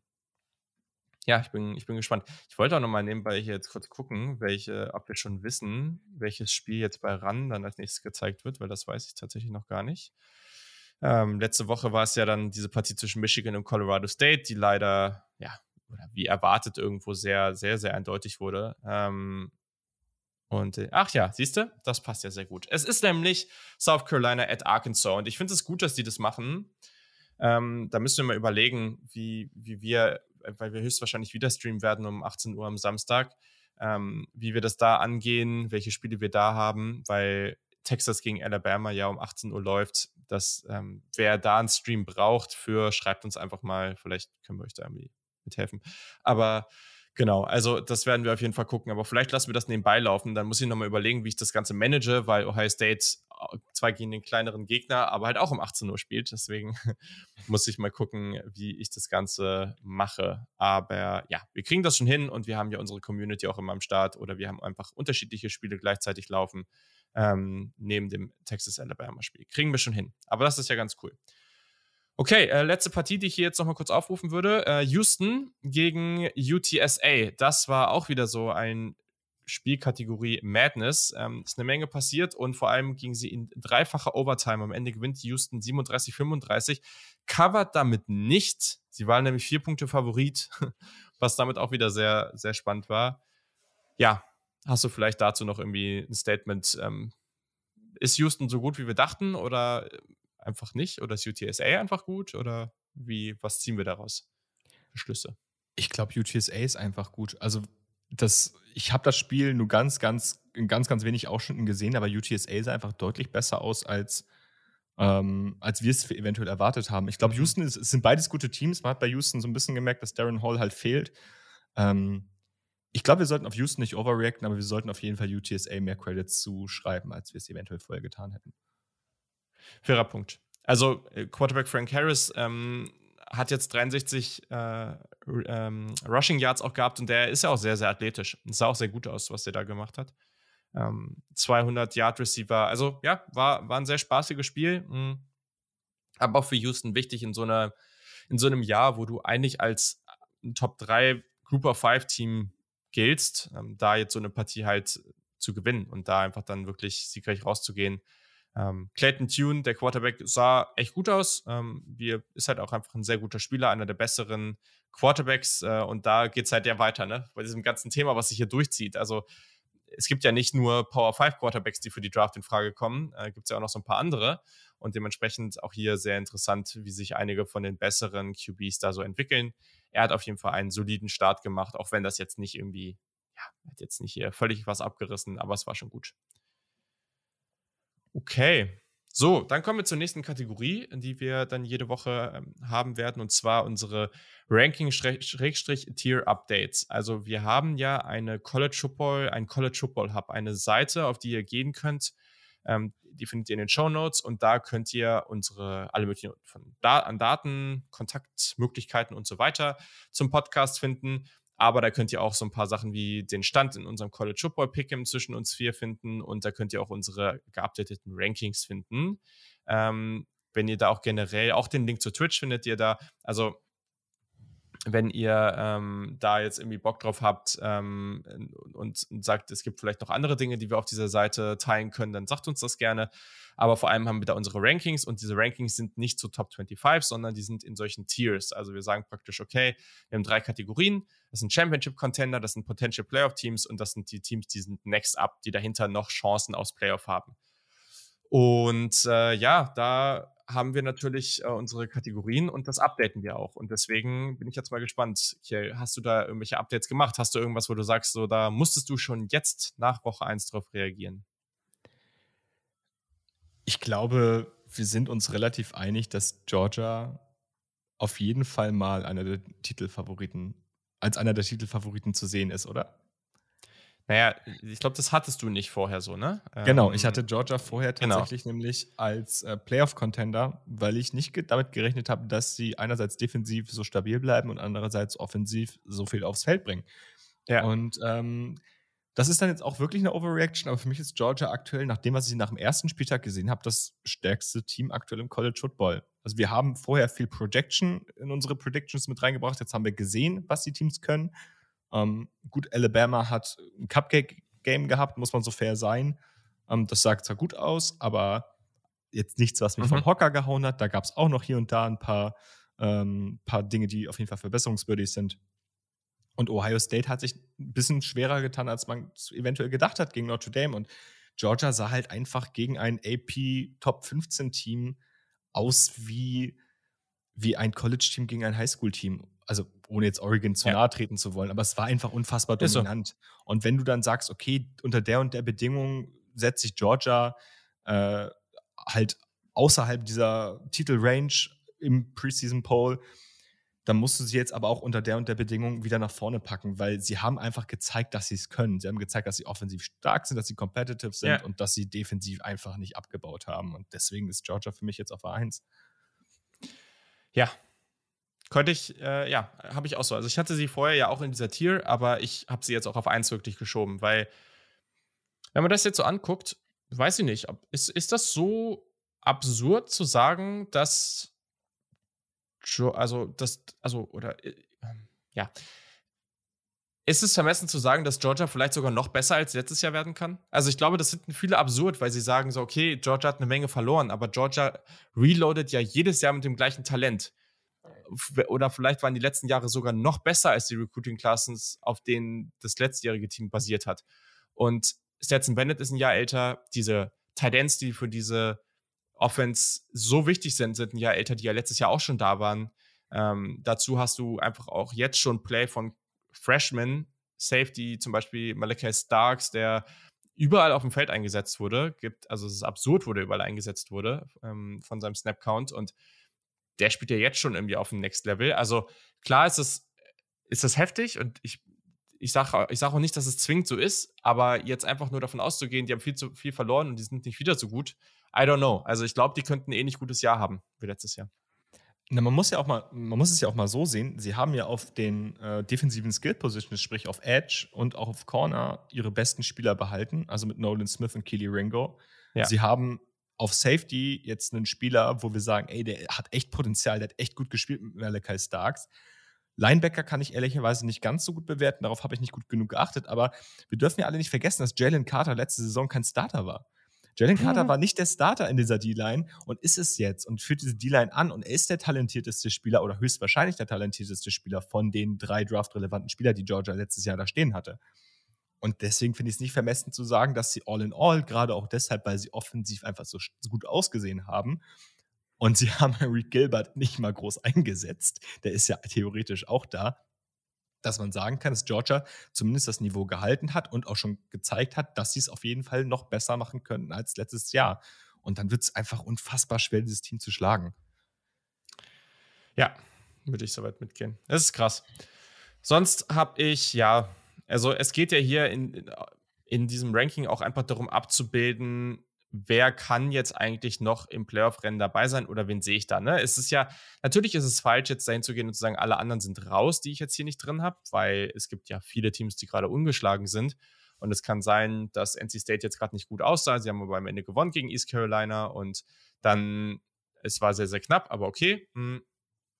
Und in sieben Wochen stehen sie aber immer noch ungeschlagen und haben einfach verdammt gut gespielt. Und ja, vielleicht müsste man sie dann reinnehmen. Aber jetzt gerade sehe ich das für die noch nicht. Hm. Und deswegen habe ich zum Beispiel jetzt aber Utah und Oregon rausgenommen, weil ich jetzt gerade erstmal keinen wirklichen Weg sehe. Mal gucken, was sich irgendwann wieder verändert, wenn sie so dominant spielen und andere verlieren. Vielleicht muss ich dann wieder reinnehmen. Aber erstmal ist der Kreis an, an Teams, die ich jetzt hier auf dieser Liste habe, ähm, etwas geschrumpft. Ja, bei mir auch. Also das einzige Team, was quasi nicht performt hat und bei mir noch drin ist, ist halt Notre Dame auf 10. Mhm. Das ist halt mit ganz viel Wenn und Aber. Gar nicht drin. Das ist mit ganz viel Wenn und Aber, aber ich finde, die haben sich besser verkauft, als ja. ähm, wir es erwartet haben. Ähm, ansonsten ist bei mir noch neu drin Florida. Das ist auch eine Overreaction. Florida ist im uh, erweiterten stimmt. Kreis der ähm, Doch, in der Hand, sage ich mal. Um, Genau, und ansonsten habe ich ein bisschen was verschoben in den einzelnen Tiers, je nachdem, wie ich die Teams eingeschätzt habe. Ich habe jetzt auf 10 Notre Dame, 9 Texas AM, 8 Arkansas, 7 USC, die hatte ich vorher auch schon relativ hoch. Auf 6 Florida, auf 5 im nächsten Tier, also im zweiten Tier Clemson, die haben wir noch gar nicht gesehen. Auf 4 OU, auf 3 Ohio State, auf 2 Alabama und auf 1 Georgia. Also Ohio State, Alabama und Georgia bilden das erste Tier, OU und Clemson das zweite und die restlichen Teams das dritte Tier. Könnt ihr dann auch alles in unserem Hub nachlesen. Genau, das muss ich dann auf jeden Fall nochmal updaten hier bei dir. Ähm, aber ja, also Georgia hast du hier oben jetzt. Okay, so. Ich kann es auch einfach nochmal schicken. Ja, ja, aber das habe ich auf jeden Fall schon mal geändert. Ähm, ja, also bei mir ist auch die vier, die, die Top 4 habe ich ganz genauso, Oklahoma, aber es ist halt im zweiten, in der zweiten Kategorie. Ähm, dann danach habe ich halt USC, Miami. Ähm, also die, das ist jetzt nicht, bei Next Up habe ich das jetzt nicht immer in so einem Ranking, das muss ich dann vielleicht nochmal updaten. Ähm, aber das ist dann UC, Miami, Clemson, Michigan, Baylor und Florida. Ähm, jetzt mal gucken, ich muss mal ein bisschen überlegen, ob es da noch andere Teams gibt, die man da unten vielleicht nochmal reinschmeißen sollte. Ähm, NC State hat mich jetzt, hatte ich vorher nicht drin, hat mich jetzt nicht so überzeugt. Notre Dame hatte ich vorher schon nicht drin und jetzt mit einer weiteren Niederlage, weiß ich nicht. Texas AM ist schon, es ist halt schwierig in der SEC da so viele Teams reinzupacken. AM hat natürlich sehr, sehr deutlich gewonnen, aber auch nicht besonders gut ausgesehen. Auch das muss man vielleicht sagen. Also es war ja. jetzt nicht so ultra überzeugend. Deswegen warte ich da jetzt auch erstmal ab. Das ist ganz schön. Es gibt in den nächsten Wochen für verschiedenste Teams halt schon absolut, ja, ganz, ganz relevante Partien. Ähm, ich meine, Texas hatte ich auch am Anfang überlegt, ob ich sie reinpacke, weil ich hatte sie relativ hoch in der Big 12. Habe ich jetzt dann nicht gemacht. Ähm, ja, muss ich nochmal schauen. Äh, aber das wird sich ja auch potenziell nach der nächsten Woche erledigt haben. Mal gucken, wie wir da gleich weiter mitmachen ähm, oder wie wir das Ganze so sehen. Also, die, alles weitere könnt ihr dazu dann einfach in dem College Football Hub über den Link in unseren Show Notes finden. Und dann ähm, gibt es noch den Joystick Award. Für alle, die nicht wissen, was das ist, das ist unser Award, den wir wöchentlich vergeben. Einfach nur an Spieler, die ultra spektakulär sind, die Bock machen, auf die man Lust hätte, in einem College Football Spiel oder in Madden mit denen einfach zu zocken, weil die einfach so spaßig sind. Und ja, wen hast du da diese Woche? Wen würdest du da sehen? Ich glaube, du wirst wahrscheinlich einen ähnlichen Spieler, wenn nicht sogar den gleichen Spieler haben. Ich bin hier, wir haben schon über ihn gesprochen, ich bin hier mit Anthony Richardson gegangen. Ja. Ja, Es ist schade, ich habe auch überlegt, gab es irgendwelche Ja. Wide Receiver oder Run? Es gab schon auch gute Leistungen auf anderen Positionen und das, da bin ich eigentlich oft eher.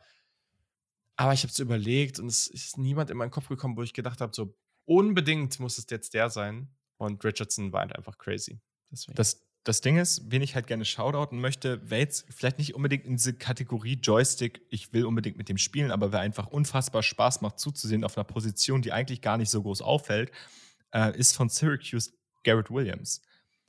Der hat, das Ja. ist ein absoluter Playmaker. Das müsst ihr euch mal angucken. Das erste Spiel gegen Louisville, Louisville generell ein Team, was echt nicht gut performt hat und definitiv unter unseren Erwartungen geblieben ist. Aber Garrett Williams ist ein absoluter Playmaker, hat eine unfassbar gute Interception, sowohl athletisch als auch einfach, ähm, auch einfach, wie er das Spiel liest. Äh, hat viele Plays gemacht, Tackles for Loss, auch gegen Running Backs. Es sah einfach wirklich gut aus, was der gemacht hat. Und den sollten Ja. wir auf jeden Fall auf dem, auf dem Radar haben, weil das ist ein absoluter Playmaker. Ich kann es nicht oft Ja. genug sagen. Ja, voll. Gehe ich mit. Sehr, sehr richtig. Cool. Okay, ja, dann haben wir noch natürlich unser Fokus-Topic der Woche. Ähm, da wollten wir mal ein bisschen über Overreaction Theater sprechen. Ähm, und ja, das Ding ist natürlich bei so einem Thema jetzt wie hier ein paar Sachen, also bei mir geht es wahrscheinlich relativ flott, weil wir einige Dinge schon relativ ausführlich besprochen haben. Wir haben ja über die ganzen Teams eigentlich schon geredet. Aber fang doch mal an mit, dein, mit deinem ersten Overreaction-Stück. Weil ist ein Stück im Theater. So, naja. Meine erste Overreaction ist, dass wir alle deutlich zu hoch auf NC State waren. Und dass wir NC State definitiv nicht unter den ersten zwei in der ACC sehen werden. So wie wir es Hui. alle hatten. Weil Okay. das, was NC State abgeliefert hat gegen Eastern Carolina, sie haben das Spiel gewonnen, Ja. Aber sie hätten das Spiel eigentlich verlieren müssen. Also es war, es war auf Messerschneide, es war am Ende auch Fehler von Kickern und so weiter und so fort. Es hat mich überhaupt nicht überzeugt, was Devin Leary gemacht hat. Der hat hier und da ein paar gute Würfe angebracht, aber auch nicht fehlerfrei gewesen. Ähm, und das sah für mich nicht so aus, als könnte man mit Clemson competen, auch wenn wir Clemson jetzt natürlich noch nicht gesehen haben. Ich warte nur darauf, dass wir Georgia Tech völlig gebasht haben und Clemson heute Nacht dann gegen, gegen Georgia Tech verliert. Das, Das äh, würde uns sehr um die Ohren fliegen. Ich würde es einfach nur lustig finden. Also, Ja, das ist auch das. Ding, ne? Es ist genauso wie mit Iowa. Auf der einen Seite würde man es Iowa-Fans und generell Iowa irgendwie wünschen, eine bessere Offense zu haben. Aber wenn wir einfach mal, einfach mal nur aus der, unserer Perspektive als Content Creator im College Football Space so sehen, dann sollte das eigentlich so bleiben, weil das ist halt einfach eine gute Story und es ist einfach unglaublich unterhaltsam.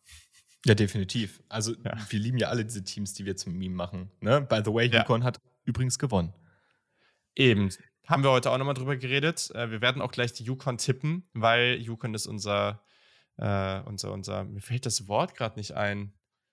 Spirit Animal, ich nenne es jetzt. Yukon ist unser Spirit Animal. Wir Ja. wollen, dass Yukon richtig gut wird. Und äh, Yukon ist einfach das, das, äh, was, was die Cowboys gelten noch immer als Americas Team. So, wenn the Podcast Team, das ist das Yukon. Ist einfach so. Okay. Cool. Ähm, ja, also wie gesagt, ein paar Sachen hatte ich ja schon. Hm. Ich bin gleich zweimal in, im Staate Florida hier mit meinen Reaktionen. Ähm, ich ich habe jetzt Florida aufgeschrieben, weil ich glaube einfach wirklich, wenn Richardson so spielen kann und sie sich auch ein bisschen darum das noch ein bisschen besser aufbauen können und weiterentwickeln können, ich glaube, das wird ganz, ganz, ganz schwer gegen Florida. Also, das sind einfach diese Quarterbacks am College. Boah, das ist nicht einfach gegen die zu spielen. Und ich finde so, KJ Jefferson zum Beispiel, ich mag den unglaublich gerne. Ich finde den super, aber ich glaube, der übernimmt ein Spiel oder der kann ein Spiel nicht ganz so übernehmen wie ein Richardson oder äh, da muss noch ein bisschen was freigeschaltet werden irgendwie. Aber Richardson ist mal wieder einer dieser Spieler. Der ist nicht so physisch wie ein Cam Newton, aber ich glaube, das ist einer dieser Spieler, der das Potenzial hat. Ich sage nicht, dass es passiert, aber er hat erstmal an sich das Potenzial, Spiele so sehr zu übernehmen und eine Saison so zu übernehmen, wie es ein Cam Newton gemacht hat. Ähm, es ist sehr unwahrscheinlich, dass das am Ende so passiert und dass er das konstant so abliefern kann. Aber das ist schon wirklich crazy und wir sprechen auch gleich ähm, bei der Week 2 Preview über ein Spiel, was da auch sehr, sehr geil wird. Ähm, eine der unterhaltsamsten Partien der nächsten oder ja, des Spieltags. Und wenn man jetzt sieht, nach der nächsten Woche erstmal South Florida, okay, aber danach Tennessee. Tennessee gegen Florida, habe ich ultra Bock drauf. At Tennessee wird richtig, richtig spaßig. Dann kommt noch LSU, es kommt noch Georgia, es kommt noch Texas AM, es kommt noch Florida State. Also es ist ein, ein Mord-Schedule, aber wenn der sich da beweisen kann und wenn sich dieses Team da beweisen kann, Halleluja. Also, das kann was werden, du. So, jetzt kannst du weitermachen. genau, meine zweite Overreaction und wir bleiben in der ACC ist, dass Phil Jokovic wahrscheinlich nicht so draftrelevant sein wird, wie wir es uns alle erhofft haben. Hm, okay. Denn ich habe mir das Spiel nochmal angeguckt. Das, das war zwar viel Production, aber er war am Ende des Tages nicht so klatsch, wie man sich erhofft und war in meinen Augen auch sehr, sehr viel sehr Flowers. Er hat in meinen Augen die Tools, aber am Ende, es waren mir einfach zu viele Turnover von Phil Jokovic und das darf er sich in der ACC mhm. vor allem nicht gegen ein Team wie Rutgers erlauben. Und das werden NFL-Scouts leider Gottes punishen, auch wenn ich ihn sehr gerne mag. Ja, das wäre schade, ne? Das ist noch so ein Name. Den, den mag ich ja auch ganz gerne. Aber okay, ja, es können ja auch nicht alle reißen. Und äh, man muss ja auch sagen, bei Boston College, auch wenn das, ja, ich meine, du verlierst gegen Rutgers, ne? Also es, da ist jetzt auch nicht so das Umfeld. Er hat natürlich mit Zay Flowers einen guten Quarterback, Jalen Gill und so weiter. Ähm, er war Receiver, meine ich, aber es ist nicht so, es ist halt nicht das Umfeld, was sich so scheinen lässt. Also, ich finde das cool. Ich finde, das war ein Move, den er gemacht hat bei Notre Dame hat es nicht geklappt, bei dem vermeintlichen Powerhouse und wo gehst du dann hin? Und ich mag mhm. das. Ich mag das dann auch nicht, selbst wenn du super hoch rekrutiert wurdest, nicht immer zu sagen, ich gehe zum nächsten Powerhouse, weil das ist genau das, worüber wir im Stream über Ari Gilbert gesprochen haben. Warum gehst du zu dem Team, wo die schon zig krasse Titans haben? Geh doch zu einem anderen Team, wo du einfach der Superstar bist. Und das finde ich bei Jokovic auch cool, dass er das gemacht hat. Ich glaube, den Weg würde ich auch eher gehen. Aber ja, ich, ich glaube, er ist halt, wahrscheinlich ist er nicht genug der Spieler, der das alleine auf seine Schultern nehmen kann, um das wirklich dann so umzusetzen, um da so relevant zu sein. Ja. Hast wahrscheinlich recht. Traurig. Naja, okay. Na, immerhin so. ein Quarterback weniger in unserer, ja, in unserer Watchlist. Ah, du, also wenn wir am Ende da zehn Quarterbacks haben, die relevant für Runde 1 und 2 sind, ich habe da überhaupt kein Problem mit. Nach der Shitshow im letzten Jahr, ähm, das, äh, das würde auch dem ganzen NFL-Draft-Thema für die NFL und für NFL-Fans, äh, was glaubst du, was da für ein Hype kommen würde? Das wäre für unseren Podcast ganz hervorragend. Ja, das stimmt wohl. ja. wenn, wir da mal ego wenn wir da mal egoistischerweise rangehen. Ja, ja, doch, doch, doch. Ja, mein Phil Jokovic gewinnt auf jeden Fall die Heisman. Aber ich habe nichts gesagt. Bei Boston College, genau. ähm, mein nächstes habe ich eben auch schon mal so halb angesprochen, deswegen ganz schnell. Ich, ich finde es falsch und du hast es ja eigentlich, du hast fast noch mehr Argumente dafür gebracht, nicht überreagieren im negativen Sinne bei Oregon. Die sind sehr, sehr talentiert und die waren halt einfach auch schnell von der Rolle und wussten dann eh nicht mehr, wo, was sie jetzt eigentlich tun sollen. Also, das darf man auch nicht unterschätzen. Du bist irgendwie 19, kommst da in so ein Umfeld, in so, eine, in so ein Stadion und wirst völlig überrannt und hast keine Ahnung, wo oben und unten ist. Als ob du dann auf einmal wieder den Fokus findest, um dann wieder voll an, anzugreifen. Also, das ist auch ein bisschen unrealistisch. Und deswegen würde ich jetzt einfach mal abwarten. Oregon hat ein sehr, sehr gutes Team. Die haben sehr viel Talent und die werden sich jetzt fangen und dann werden sie ein gutes Jahr spielen und sie, wir werden alle wissen, dass sie noch nicht auf dem Niveau von den ganz Besten sind, aber das ist halt das Ziel und es war uns allen klar, dass sie da noch nicht sind. Ähm, deswegen, ja, don't overreact bei Oregon. Eine Overreaction habe ich noch und ich weiß nicht, ob es eine Overreaction ist, aber es ist ein Take, den ich auf jeden Fall noch raushauen muss. Ich bin mir mittlerweile sehr, sehr, sehr, sehr sicher, dass wir bei Michigan in Zukunft JJ McCarthy als Starting Quarterback sehen werden. Ja, ich glaube auch. Ja. Es war eh so komisch, ne? Warum spielt er da jetzt? Und, und ja. auch nicht erst am Ende, ne? Also der wurde ja zwischendurch auch schon mal eingewechselt und ja, keine Ahnung. Naja, jetzt äh, sehr früh das Spiel gegen Hawaii, das JJ McCarthy-Spiel. Für, für Harbour und den Coaching-Staff muss man jetzt hoffen, dass er da kein komplettes Ei reinhaut und, und komplett, komplett das Spiel in den Sand setzt. Das wäre jetzt irgendwie, wäre doof für alle. Ja. Aber ja, ich glaube nicht, dass das passieren wird. Okay. Hm. Einen habe ich noch. Und der ist ganz komisch. Das würde dich wahrscheinlich freuen, aber es ist ganz komisch, weil bei dem Team bin ich selten sehr positiv und ich bin da auch selten, dass mir das gefällt. Ich, ich mag die eigentlich gar nicht so. Aber ich muss mich bei Florida State gerade ein bisschen zurückhalten. Weil das war zwar fluky, aber LSU hat halt, egal wie, was jetzt gut oder schlecht bei LSU lief, die haben extrem gute Athleten und also Florida State hat das einfach wirklich gut gemacht und äh, Jordan Travis sieht einfach wirklich, wirklich stark aus. Also ich, keine Ahnung, ich habe es die ganze Zeit immer so angeguckt und dachte in Woche 1 schon, mal gucken, das war kein guter Gegner, ne? Aber das sah schon ganz gut aus und mal gucken, wie es weitergeht. Jetzt haben sie es in Woche 2 schon auch irgendwo bestätigt. Es war natürlich nicht so, dass du jetzt ganz oben angreifen kannst, aber wenn du von Woche zu Woche besser reinkommst und so, auch hier kann ich nochmal den Schedule angucken, um äh, nochmal zu schauen, wie es da aussieht, aber das weiß ich nicht. Also, ich weiß nicht, ob das so vermessen ist, aber ich finde es schon ganz gut. Und die spielen jetzt gegen Louisville, diesen Louisville, Boston College, Wake Forest, NC State. Also, die können gut und gerne 15. Oktober gegen Clemson da un, ähm, ungeschlagen stehen. Und dann gibt es halt innerhalb von drei Wochen Clemson und Miami.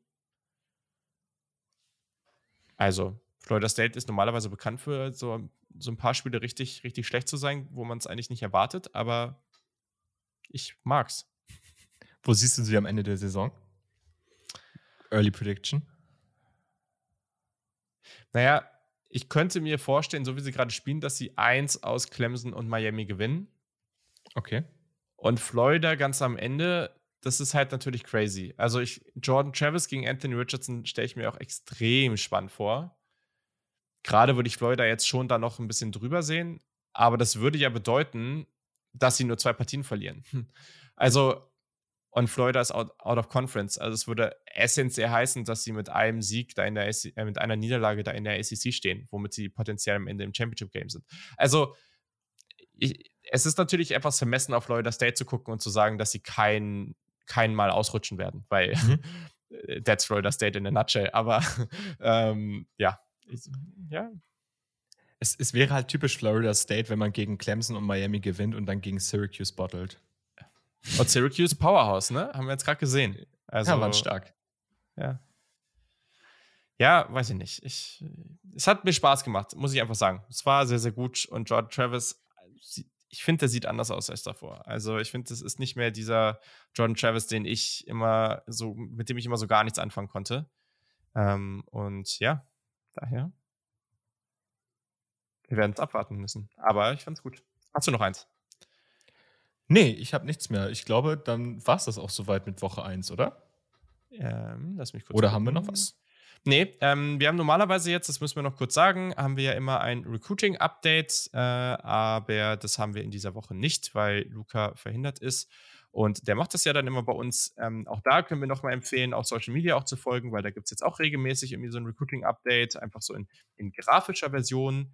Ähm, und das ist ganz cool. Und genau, also das Folgt uns da gerne und dann wird es in den nächsten Wochen auch immer mal wieder so ein, weiß nicht, drei- bis zehnminütiges Recruiting-Update von Luca geben, wo wir dann einfach nochmal so ein paar Updates bekommen. Ist ja auch spannend, ne? Also, das ist auch eine sehr interessante Debatte oder ganz interessantes Ding, dass Ohio State diese Woche ja, ich glaube, an die 100 Recruits zu Besuch hatte. Gegen Notre Dame natürlich auch fett. Ähm, auch viele High-Profile-Recruits und unter anderem Keon Keeley, der Five-Star, der, von der von Notre Dame decommitted ist jetzt zum Spiel, wo Notre Dame gespielt hat. Alabamas Favorit, aber Ohio State macht sich schon noch Hoffnung. Nächste Woche geht es zu Florida, glaube ich, für ihn. Ähm, ich hoffe, man konnte da was ausrichten. Ihr kriegt Kili, wir kriegen Downs. Egal. ja, ich, ich glaube ehrlich gesagt nicht, dass wir Kili kriegen. Ähm, ich bin auch optimistisch, dass der bei Alabama landet, ja ja, Ohio State ist da. Ja, es gab aber eben, glaube ich, einen Guard, der, ein Forster Guard, der decommitted ist von Ohio State. Also eigentlich geht das gerade in die falsche Richtung bei den Buckeyes in der Recruiting Class. Ähm, ja, wird schon. Sonst äh, Transfer Portal passt auch. Da kriegt man auch gute Spieler. So, liebe Leute, jetzt haben wir das Ganze hier erledigt ähm, und können uns in Richtung Woche 2 begeben. Wir haben vier vermeintliche Top-Spiele, ähm, wobei eins könnte man diskutieren, ob das da reingehört, aber ist scheißegal. Also, das sind unsere Top-Spiele und danach haben wir wieder unsere restlichen Spiele, die wir über unser Pick-Im-Game machen. Da haben wir die Tipps von Yannick und Luca auch schon bekommen. Also, die lese ich dann immer einfach vor. Aber lass uns erstmal durchgehen. Das Spiel um 18 Uhr am Samstag. Es wird übertragen auf Fox. Wir sagen es nochmal. Ich werde es jetzt hier nicht weiter ausführen. Wenn ihr da, äh, wenn ihr keine Möglichkeit habt, dieses Spiel zu gucken und ihr wisst nicht wie, schreibt uns einfach mal so auf Twitter oder Instagram so und dann können wir da vielleicht für eine Variante sorgen. Oder ähm, fragt vielleicht mal bei Reddit. Auch mal gut. Genau. Ja, genau. Und solche Sachen gehen auch immer, aber genau, wir können euch da vielleicht was liefern. Ähm, und dann, ja, kommt im Stream unbedingt vorbei auf Twitch ab Samstag ab 17.30, 18 Uhr, irgendwie so. Folgt uns einfach, den Link gibt es in den Show Notes. Folgt uns da einfach und dann bekommt ihr auch einfach eine Push-Notification, zum Beispiel auf euer Handy, wenn der Stream startet. Und dann werden wir da auf jeden Fall Alabama at Texas kommentieren oder ein Watch-Along machen. Und äh, vielleicht mache ich Ohio State an, du machst irgendwie ähm, South Carolina gegen Arkansas an, das, was ja auch auf RAN läuft. Und wenn ihr zum Beispiel auf RAN guckt, aber keinen Bock habt, äh, das Gequatsche da mitzuhören, dann könnt ihr euch einfach unseren Stream aufs Ohr packen. Äh, dann, ihr müsst uns ja nicht angucken, das ist ja auch völlig okay. so, Alabama ist ein, ist geschmeidig, ein 20-Punkte-Favorit. Ähm, ähm, ja, was siehst du hier oder was siehst du nicht? Und dementsprechend, was ist dein Tipp? Ich finde es halt interessant, weil wir einfach zwei Teams haben, bei denen wir nach dem ersten Spieltag immer noch gar nichts wissen. Oder von denen, wo wir immer noch gar nicht das wissen, was wir aus. Ja, das ist halt, das ist halt wirklich geil, weil beide Teams hatten sich, haben sich in, für den ersten Spieltag ähm, Group of Five Teams gescheduled, die beide nicht gut aussahen äh, in dem, was sie ja. gemacht haben.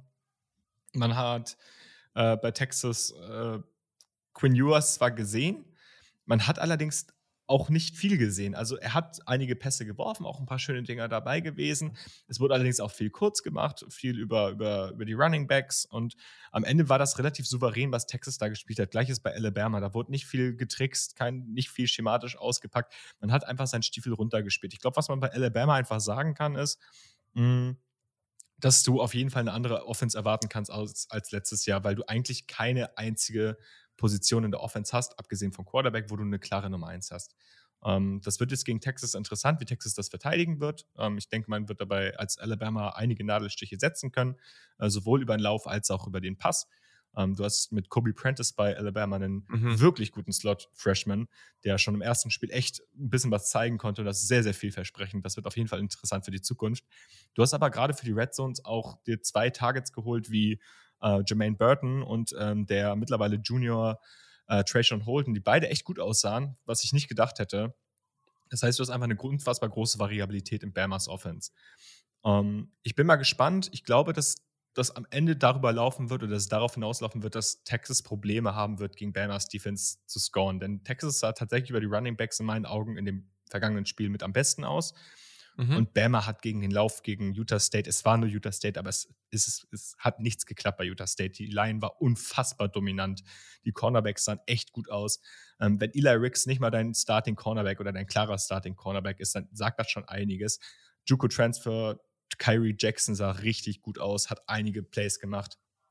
Und ich sehe nicht, wie Texas es wirklich schaffen wird, viele Punkte gegen Alabama aufs Feld zu bringen. Und am Ende des Tages vertraue ich einfach Bryce Young, dass er gegen eine Texas Defense, auf der ich nicht so hoch bin, bei der ich nicht glaube, dass sie Bryce Young konstant stoppen können. Auch einen Jamil Gibbs, der zwar viele kurze Läufe nur hatte gegen, gegen Utah State, aber auch einen richtig, richtig guten Langlauf, dass sie die konstant stoppen können. Und deswegen denke ich, ist der 20-Punkte-Spread vielleicht genau richtig angebracht. Und es ist zwar echt unwahrscheinlich, dass das passieren wird, aber ich werde einfach den Yannick machen. Ich werde einfach auf den Push gehen. Geil. Ich mach's jetzt einfach. Das ist jetzt so ein Ding hier im Podcast. Okay, schön. Mm. Ja, es war erstmal schön, dass Quinn Ewers in seinem ersten Drive eine Interception geworfen hat. Ähm. also, ja, Texas sah gut aus, aber halt ging auch ein schwächeres Team. Und ja, also ich glaube, du hast schon recht, ne? man kann da am Ende jetzt einfach sehr, sehr wenig draus ziehen. Sie haben Playmaker, das kann man nicht ignorieren, aber es wäre natürlich für den Texas Back-Hype-Trend natürlich der Wahnsinn, wenn sie jetzt da irgendwie eine knappe Partie draus machen. Ich sehe es aber nicht. Ich sehe es wirklich nicht. Also ich wünsche es mir so sehr, dass wir da eine völlige Madness haben, in der, wie wir es uns, wie wir es letzte Woche ja schon in, in dem Hauptspiel in unserem Stream hatten. Das wäre der Hammer, gerade zwischen so zwei großen Programmen, aber ich glaube es nicht. Ich glaube wirklich, dass das eher, also vielleicht, es wird nicht so eindeutig, das glaube ich nicht, aber ich glaube, es wird es ist eher Oregon gegen Georgia, als dass es Notre Dame gegen Ohio State ist. Ich glaube, ja, da bin ich mir sogar relativ sicher. Und ich lasse mich gerne vom Gegenteil überzeugen. Also ich habe gar kein Problem damit, wenn Alabama hier mit, mit einer Niederlage in die Saison startet. Da würde ich mich sehr oh. darüber freuen. Jetzt aber mal hier. Nee, aber genau. Also deswegen, und ich würde sogar äh, in meinem Tipp, sage ich ja nicht, was ich, äh, was ich mir wünsche, sondern was ich denke, was passiert. Ich würde ähm, da sogar sagen, dass Alabama covert. Ähm, halte es jetzt nicht für, äh, für unrealistisch, dass wir ja am Ende ein 47-20 oder sowas haben. Das finde ich jetzt nicht so unrealistisch. Da ist so eine Partie dann doch lang. Ja, ich glaube, ich glaub, die einzige Chance wie Texas also Texas muss gefühlt auf Alabamas Mithilfe hoffen, damit mhm. das eine knappe Partie wird, weil was man im ersten Spiel von Alabama gesehen hat, und da habe ich natürlich noch mal ein bisschen mehr Insight als auf der Seite von Texas, ist, dass Bryce Young mit seinen Receivern vielleicht noch nicht so on point war bei vor allem längeren Routen, wie es eventuell wünschenswert wäre. Ähm, das kann sich natürlich entwickeln, das ist natürlich bei einzelnen Würfen auch immer leicht zu sagen, hey, das geht eventuell besser. Texas muss ein bisschen hoffen, dass die Alabama Offense nicht so gut ins Rollen kommt, wie sie es kann oder wie ihr Potenzial äh, von ihr verlangt.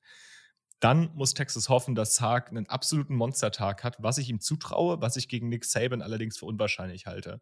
Ähm, dass Sark viel, viel mit viel Verwirrung arbeitet, dass Sark mhm. wirklich schematisch versucht, gegen diese Defense-Nadelstiche zu setzen, weil ich nicht glaube, dass man auf individueller Ebene konstant gegen Alabamas Defense mithalten kann.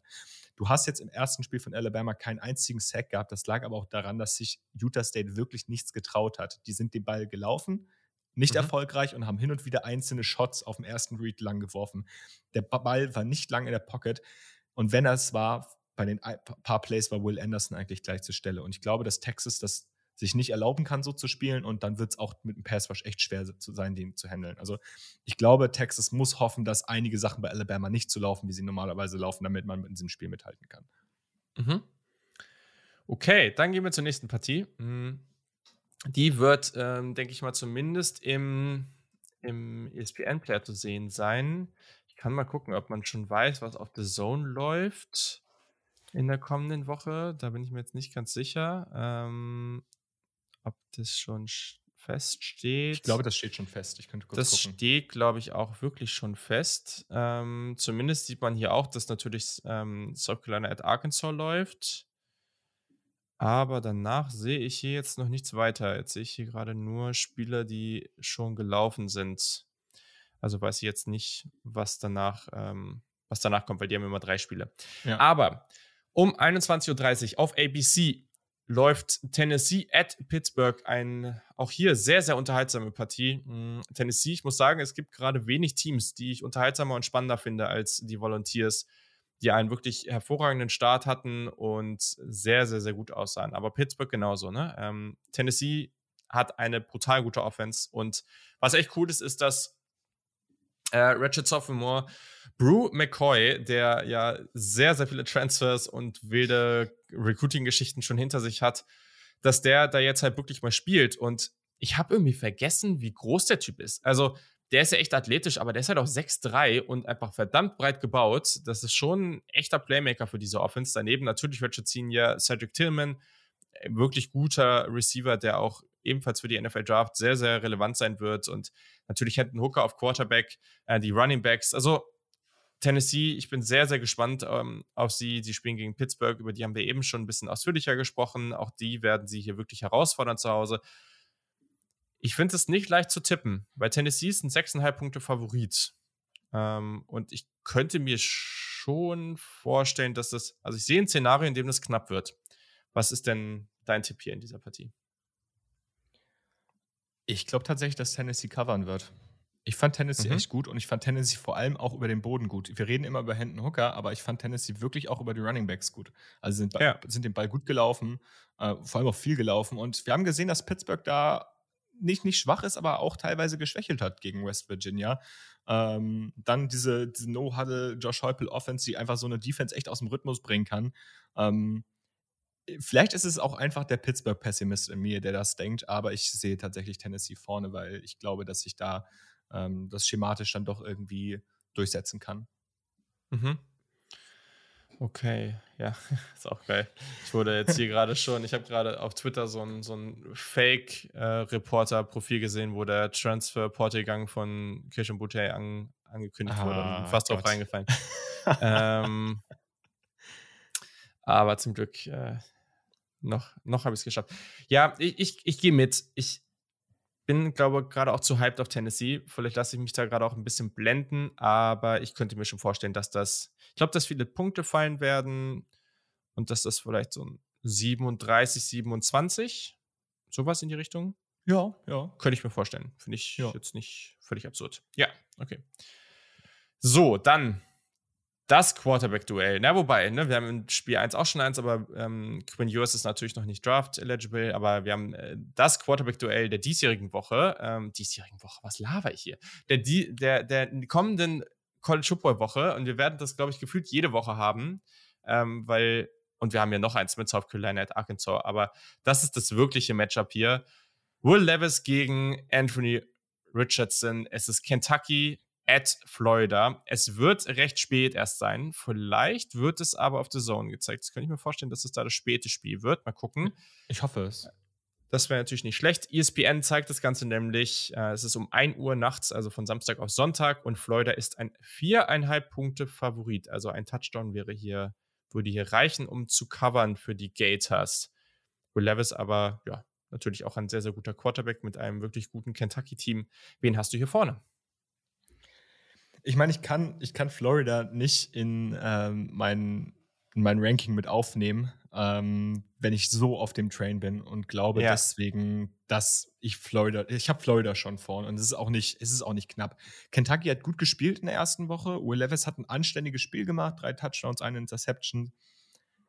Interception war ein Fourth Down an der Endzone, die dann gepickt wurde. Gut, das kann man jetzt vielleicht auch einfach nach einem, wie einen verkürzten Punt aussehen lassen. Ähm, mich hat Florida aber als gesamtes Team einfach echt überzeugt. Also die haben mich defensiv überzeugt, die haben mich äh, auf in den individuellen ähm, Positionen echt überzeugt. Es gibt keine, keine Unit bei Florida, wo ich sage, das ist die klare Schwäche. Und ähm, das hat man bei Kentucky jetzt in der ersten Woche natürlich noch nicht gesehen, weil sie natürlich auch schwächere Competition gespielt haben. Ich bin aber echt überzeugt von Florida und ich glaube, dass Florida gerade wieder mit einem mobilen Anthony Richardson echt einige Nadelstiche setzen kann, um das Spiel auch relativ deutlich zu gewinnen. Ähm, ich will Kentucky noch nicht abschreiben, ich will auch nicht Will Levis abschreiben. Ich glaube, das könnte ein High-Scoring-Game werden. Ähm, mhm. Also eventuell schon so in Richtung, boah, sagen wir mal, so 40 zu 28 oder sowas für Florida. Ich bin echt optimistisch, dass Florida echt einige Punkte aufs Board bringen wird. Ähm, ja, ja. Ich, ich bin schon deutlich bei Florida, ja. Ja, ich glaube, ich bin da auch eher. Also, der Will Levis-Hype ist ja schon da. Aber ich glaube, er muss schon auch ein bisschen was jetzt tun, um in dieser ganzen Debatte wirklich zu bleiben. Äh, ich ja. meine, am Ende ist es natürlich, muss man auch, darf man nie vergessen, in der ganzen Draft-Season gucken sich die Leute dann alle das Tape nochmal genauer an und dann auf einmal kommt immer wieder, kommen immer wieder ein, zwei Quarterbacks da rausgeschossen, die vorher alle überhaupt nicht so hoch hatten. Mhm. Mhm. Aber ich finde den Punkt sehr, sehr relevant und sehr gut von dir, auch jetzt hier nicht nur auf die Quarterbacks zu gucken, sondern halt einfach zu sehen, dass Florida da sehr, sehr dominant und extrem physisch aussah. Und klar, Kentucky ist auch ein physisches Team, aber wenn hier ein Team deutlich gewinnt, dann ist es Florida. Wenn hier ein Team das andere überrollt und physisch irgendwie komplett dominiert, dann ist es Florida. Und ähm, ja, wir sind jetzt beide ein bisschen auf dem Hype-Train. Deswegen sind, machen das die Gators. Und dann haben wir, mal gucken, ob wir hier einen potenziellen Upset-Watch haben. Den haben wir noch mit reingenommen, weil App State sah halt trotz alledem, trotz der Niederlage sehr, sehr gut aus. Und spielt bei Texas AM am Wochenende um 21.30 Uhr. Vielleicht ist auch das auf der Zone zu sehen, das wäre zumindest möglich. Ähm, das wäre dann das zweite Fenster, ESPN 2. Texas AM ist ein 17-Punkte-Favorit. Und das finde ich ganz schön viel, muss ich sagen. Das finde ich tatsächlich viel zu viel, wenn ich das so sagen darf. Weil Texas AM, klar, die haben das Talent, die haben äh, die Five mhm. Stars bei sich im, auf dem Roster aber die haben mich offensiv jetzt noch nicht so doll überzeugt. Gerade Haynes King hat mich offensiv nicht so überzeugt, äh, überzeugen können in Woche 1, dass ich glaube, dass das hier jetzt eine einfache Nummer wird. Ähm, ich glaube, App State wird vielleicht defensiv nicht so dem Ganzen so viel entgegenbringen. Dafür war mir das gegen, gegen UNC doch eine Nummer zu wackelig. Mhm. Aber ich glaube, gerade offensiv können sie mit einem starken Laufspiel eventuell mithalten. Und dafür finde ich den Spread dann doch eine Nummer zu groß. Also App State hat mich schon auf einigen Ebenen überzeugt. Und AM sah halt wirklich nicht stark gegen Sam Houston State aus, weshalb ich ja. glaube, dass AM das zwar gewinnen wird, weil sie doch das talentiertere Team sind und ich ja. glaube, äh, dass sich Qualität am Ende durchsetzen wird, das aber nicht so deutlich wird, wie es die Buchmacher ja, wirken lassen. Yes, gehe ich mit. Sehr, sehr viel Unity. Aber äh, die lassen wir jetzt hoffentlich hinter uns und gehen hier mit dem Pick, ähm, machen hier weiter. Vielleicht kurzes Update, weil äh, es ist ja erstmal Woche 1 und das update ich jetzt hier gerne, äh, wie es steht. Mhm. Weil, äh, wenn wir gerade auf den Stand gucken, den könnt ihr dann hier einsehen. Äh, Luca ah. hat nicht so, Luca sah nicht so gut aus. Äh, Luca hat leider nur ein, einmal richtig getippt äh, aus diesen ganzen Partien. Äh, Yannick dreimal, du hast zwei richtige und ich habe vier. Ist das nicht toll? Ja, am Ende der Jagd werden die Hasen gezählt. Ja, es ist schon richtig. Wie ist das? Äh, hinten kackt die Ente auf den Laster oder sowas? Gibt es den Spruch? Ja, hinten kommen die Schweine auf den Laster. so geht's auch. Ja, man muss halt auch sagen, dass was mich jetzt vor allem im Vergleich zu euch hier ziemlich gerettet hat, ähm, sind halt echt die Spiele. Also einmal Michigan. Ihr habt alle gesagt, dass Michigan mit weniger als 27 gewinnt. Ähm, ihr habt alle drei gesagt, dass Utah covert. Und ihr habt alle gesagt, dass Louisville covert. Und ich habe halt überall das andere genommen. Und ja. das war in den drei Varianten halt wirklich gut. Was echt bitter war, war, dass ich einer der wenigen war, der gesagt hat, dass Indiana covert. Und Indiana hat halt gewonnen, aber sie haben halt nicht gecovert, weil sie nicht mit dreieinhalb, mit mehr als dreieinhalb, sondern nur mit drei gewonnen haben. Ja. Ja, halt wenn man, wenn die Refs das Spiel nicht verpfiffen hätten, wären wir mit unserem Illinois-Pick richtig gewesen. Wer sage ich dazu mm, nicht? Genau. ähm, und zum Beispiel auch hier, ne, North Carolina war zwei Punkte Favorit und sie haben mit zwei Punkten gewonnen. Ob die zwei Punkte jetzt bei einem 27 zu 25 oder bei einem 65 zu 63 sind, ja, schon verrückt. Schon ganz witzig. Also, starten wir heute mal ordentlich durch hier mit unseren Picks. Und zwar fangen wir an bei dem Spiel, das auf RAN laufen wird. 18 Uhr, ESPN und RAN und The Zone. South Carolina mit Spencer Rattler at Arkansas mit KJ Jefferson. Arkansas ist ein 7,5 Punkte Favorit. Yannick tippt auf South Carolina und zwar outright, wenn ich das richtig gelesen habe. Ähm, er, was, was hat er geschrieben hier? Go Cock Commander oder was? Äh,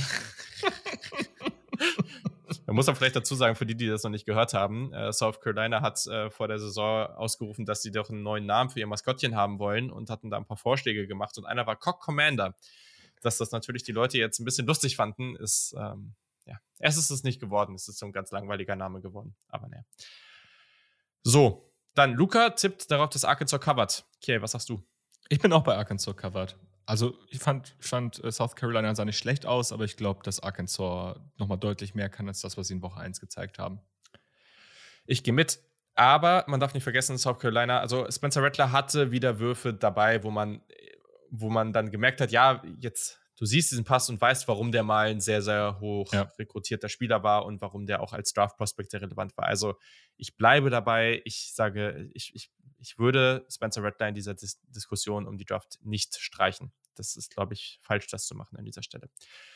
So, dann Missouri mit diesem potenziellen Future Star of Wide Receiver Luther Burden ähm, at Kansas State, die hier ein 8,5 Punkte Favorit sind. Das Spiel ist um 18 Uhr auf ESPN 2. Ich merke schon, dieses Fenster hat auch schon wieder ein bisschen Potenzial für Madness hier. Wird interessant. Ähm, genau. Yannick hat gesagt, dass äh, Kansas State covert und Luca hat gesagt, dass Kansas State gewinnt, aber nicht covert. Und ich sage das Gleiche. Ich sage, dass Missouri mit drei Punkten verliert. Ja, ich habe tatsächlich exakt das gleiche wie du. Also ich habe auch Missouri verliert, aber mit weniger als 8,3 und ja. covered. Also wird, wird nicht gecovert von, äh, von Kansas State. Ich muss sagen, auch mal für so einen Future Stream, das war jetzt ja so eine ähnliche Partie. Ähm, es wird ja, es, äh, das ist ja in dieser Woche. Diese Woche hat jetzt sich in jedem Fenster diese krassen Spieler. Und manchmal ist das aber auch cool. Also, wenn wir mal irgendwann ein Fenster haben, wo genau so eine Partie dann halt einfach das eines, eines der best, eine der besseren ist und man guckt das mal, das ist halt auch cool, weil dann kann man zum Beispiel so jemanden wie Lufa Burden oder solche anderen Freshmen da irgendwie mal ein bisschen genauer beobachten. Auch sehr unterhaltsam.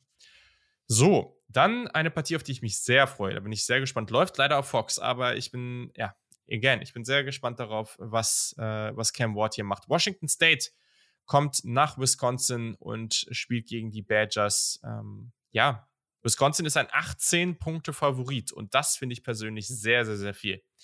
Ähm, und deswegen sage ich es genauso wie die anderen beiden auch, wie Yannick und wie Luca, und zwar, dass Wisconsin gewinnt, aber dass sie nicht mit 18 Punkte Vorsprung gewinnen.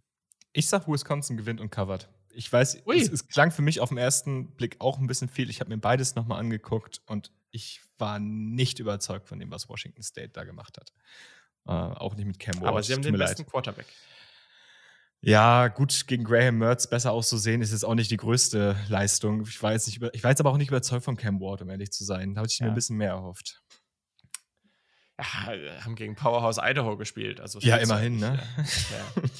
So, Wir gehen weiter und das ist irgendwie ein gewisser Headscratcher. Ich weiß nicht genau, was hier los ist, aber vielleicht wissen die in Vegas oder bei den Buchmachern mehr als wir. Iowa State at Iowa, 22 Uhr im Big Ten Network und Iowa ist ein dreieinhalb Punkte Favorit. Das würde ja bedeuten, dass sie mehr als dreieinhalb Punkte erzielen müssen. ähm, und das ist ja schon mal kritisch. Ähm, also, wenn ich das hier sehe, haben sowohl Yannick als auch Luca als auch ich alle samt Iowa State getippt. Äh, und zwar outright. Und da bin ich gespannt, was du sagst. Ja, ich gehe da mit. Also ich hab, äh, bin auch bei einem klaren Sieg von Iowa State. Also vielleicht ist Iowa State nicht so stark wie letzte Saison oder in der Saison davor, aber Iowa hat mich komplett kalt gelassen mit der Leistung. Da verstehe ich auch ehrlicherweise die Buchmacher nicht, wie man da jetzt Iowa als Favoriten sehen kann. Deswegen ich bin bei Iowa State gewinnt. Yes. Das heißt natürlich essentiell, dass äh, Iowa den besten Offensivtag ever hat und dann ganz deutlich gewinnt. Ähm, ja. Das äh, können wir, glaube ich, schon mal so eintragen. Ähm, so, dann machen wir mal weiter hier an der Stelle. Auch das finde ich ein bisschen verwirrend, muss ich sagen. Dieses nächste, diese nächste Line. Ich weiß nicht, ob ich da alleine bin. Vielleicht bin ich da alleine, aber die anderen beiden Tipps äh, stimmen mir zu. Virginia spielt at Illinois. Äh, das Ganze findet um 22 Uhr statt auf ESPNU, also auch im ESPN-Player dementsprechend zu sehen. Und Illinois ist ein viereinhalb Punkte Favorit. Und das verstehe ich halt wirklich, wirklich doll nicht. Ja, ich sag mal so, wenn du die Leistungen oder die Spiele von Illinois gesehen hast, dann war es schon, also die, die spielen schon besser, als man es wahrscheinlich gedacht hätte, gerade mit Chase Brown, der auf jeden Fall noch draftrelevant wird. Jetzt lege ich mich einfach mal fest, der spielt unfassbar gut und ist quasi Illinois Offense. Aber, und da bin ich bei dir, ich gehe auch mit Virginia. Also Virginia hat jetzt nur gegen Richmond gespielt, aber für mich ist Virginia hier ähm, auch nicht unbedingt der Favorit, aber ich würde schon sagen, dass sie am ersten Spieltag oder in den ersten Spieltagen so gut aussahen, dass sie das gewinnen können. Yes. Ich könnte mir aber vorstellen, dass es Highscoring wird, weil Virginias Defense immer noch nicht so stark ist, um wirklich äh, viel entgegenzusetzen. Ja. Okay, sorry, ich war gerade abgelenkt und muss, du musst nochmal wiederholen, was du getippt hast. ich gehe mit Virginia, auch wenn ich glaube, dass Illinois okay. äh, einiges entgegensetzen kann offensiv. Okay, ja, sorry. Solche Sachen passieren. Aber hey, okay. So, Top-Spiel der Woche. Und das wichtigste Spiel für diesen Podcast eindeutig um 1 Uhr nachts auf CBS Syracuse gegen Yukon. Zwei Teams, die mir dann doch ein bisschen näher am Herzen sind als vielleicht einige andere. Syracuse ist ein lockerflockig, ganz entspannter 20-Punkte-Favorit. Das ist natürlich schon heftig. Ähm, sowohl Yannick wie auch ich, wir sagen beide, dass die Orange covern. Luca sagt, Syracuse gewinnt, covert aber nicht. Er hat also ich Vertrauen in Yukon. Ich bin bei euch. Ich glaube, Syracuse covert. Auch wenn Yukon unser Liebling ist. Ja. Jetzt sind alle Belieber. Ja. Okay, kurz danach startet die nächste Partie um 1.30 Uhr auf ESPN2 zu sehen. Ähm, zwar ist das Arizona State at Oklahoma State. Oklahoma State ist ein 11,5 Punkte Favorit. Der Luca sagt, dass Oklahoma State gewinnt, aber nicht covert. Äh, Yannick sagt das auch. Er hat äh, mit seinem Tipp gesagt, dass Oklahoma State nur mit 11 gewinnt, nicht mit 11,5, also nicht mit 12, dementsprechend äh, sehr knapp wird. Ähm, und ich sage, dass Oklahoma State covert. Was sagst du? Naja, Oklahoma State hat sich jetzt gerade defensiv in der ersten Woche nicht gerade mit Ruhm bekleckert. Und Stimmt. Ähm, ich sag auch, Oklahoma State gewinnt, aber covert nicht. Okay, das ist wieder, das wäre ja wieder schön. Das wäre schon eine schöne Möglichkeit für mich, Punkte zu holen, wo ihr alle keine holt. Das ist sehr gut. So. Äh, die Partie, die sehr, sehr interessant ist, weil wir bei UC gegen Stanford Caleb Williams, der erst für die 2024er Draft relevant ist, ähm, gegen Tanner McKee, der nächste Quarterback, den ich persönlich sehr, sehr spannend finde. Und ähm, ja, schaut euch mal die Highlights an, auch wenn Stanford gegen kein besonders gutes Team, gegen Colgate gespielt hat, aber da waren ein paar sehr nette Würfe dabei. Da reicht auch, wenn ihr, ich glaube, es gibt auch ein, ein drei Minuten Zusammenfassungsvideo. Aber da sieht man auch schon mal so ein paar Würfe von ihm. Ähm, und ja, hat er sehr gut gemacht. Läuft um 1.30 Uhr auf ABC, also auch im ESPN-Player zu sehen. USC ist ein 9-Punkte-Favorit Yannick hat mal wieder den Push genommen, gefühlt. Ich glaube, das macht er jetzt einmal die Woche. Ähm, und Luca und ich, wir sagen beide, dass USC covert. Ich glaube einfach, dass USC hier, ich glaube nicht, dass Stanford hier völlig untergehen wird, aber ich glaube schon, dass USC einfach offensiv zu dominant ist. Ähm, USC hatte in dieser Woche gegen einen sehr schlechten Gegner drei Pick Sixes. Das muss man auch erstmal hinbekommen. Sehr, sehr unterhaltsame Partie. Und ich glaube, dass die gerade einfach sehr motiviert sind, hier ordentlich reinzuhauen. Ja, bin ich dabei. Ich meine, USC musste offensiv nicht mal alles zeigen. Mhm. Und ich glaube, da kommt noch einiges. Ich bin auch dabei, USC gewinnt und covert. Auch hier bei der nächsten Partie bin ich mir nicht so ganz sicher, was diese Line, also was sie wissen, was wir ja. nicht wissen. So, ja, ja. Ähm, ich habe jetzt, ich glaube, die AP-Posts sind auch noch nicht raus. Also ist jetzt nicht mehr aktuell, aber nach dieser Woche, ähm, also war, es war die Nummer 10 Baylor gegen die Nummer 25 BYU. Und es wird auf ESPN übertragen. Kickoff ist ganz entspannt um 4.15 Uhr morgens. Also, das könnt ihr, wenn ihr früh wieder aufsteht, ähm, könnt ihr da vielleicht noch das Ende von mitbekommen, falls es spannend ist. Und BYU ist ein, äh, ist ein dreieinhalb Punkte Favorit, nicht Baylor. Und ja, weiß ich nicht. Also, das finde ich schon irgendwie ganz bisschen komisch. Keine Ahnung. Naja, also, ähm, Yannick hat tatsächlich gesagt, dass BYU covert. Er ist ja irgendwie Believer. Und äh, Luca und ich will sagen beide, dass Baylor gewinnt. Ja, ich war auch ein bisschen überrascht vom Spread. Ich meine, äh, BYU hat so eine erste, eine gute erste Partie gespielt, aber ja. ich bin auch dabei, dass Baylor gewinnt und zwar nicht zu knapp. Baylor bei 10. Ui. Das ist doch nochmal was hier. Schöner Hottag zum Ende. Sehr, sehr schön. Ja, damit haben wir es. Wir haben es geschafft. Eine Stunde 50 haben wir zusammen hier ganz easy gemacht. Und perfekt. Viertelstunde hast du noch, bis dein Fantasy Draft beginnt. So. Das ist doch äh, ganz hervorragend. Also, meldet euch, wenn ihr auch Rückmeldungen habt zu dem, wie wir das Ganze hier aufbauen. Ähm, wenn ihr äh, ja, Hilfe braucht, damit ihr eure Spiele gucken könnt am Wochenende, etc. der Kick ähm, auf Twitter und Instagram. Und sonst schaut mal in unsere Rankings rein, schreibt uns mal, wie eure Tipps so waren, wie das bei euch so alles aussah. Ähm, und ja, wir freuen uns, wenn ihr, wie die ganzen anderen, die jetzt neu dazugekommen sind, Supporter werdet und äh, ja, mit uns dann auch im Discord und sonst so etwas mehr interagiert. Wir haben die 200. Folge vor uns. Ähm, mal gucken, ob wir die dann feiern können mit einem kleinen Upset von äh, Texas zum Beispiel oder dem einen oder anderen Team. Mal gucken. Äh.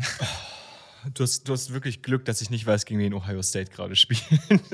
Gegen Arkansas State, aber ja, ich glaube, das wird eher schwer. Mal gucken. Wenn das zum Upset wird, dann weiß ich nicht, ob ich diese 200. Folge dann hier mitmachen ja. möchte. Mal gucken. Also, äh, ja, vielen Dank, Jay. Ähm, hat wieder sehr viel Spaß gemacht und hoffentlich sind wir dann nächste Woche hier wieder in voller Besetzung. In diesem Sinne, habt eine schöne Woche und viel Spaß. Kommt beim Stream vorbei, darüber würden wir uns sehr freuen. Und dann bis zum nächsten Mal. Tschüssikowski und Go Bucks. Ciao, ciao. Roll Tide.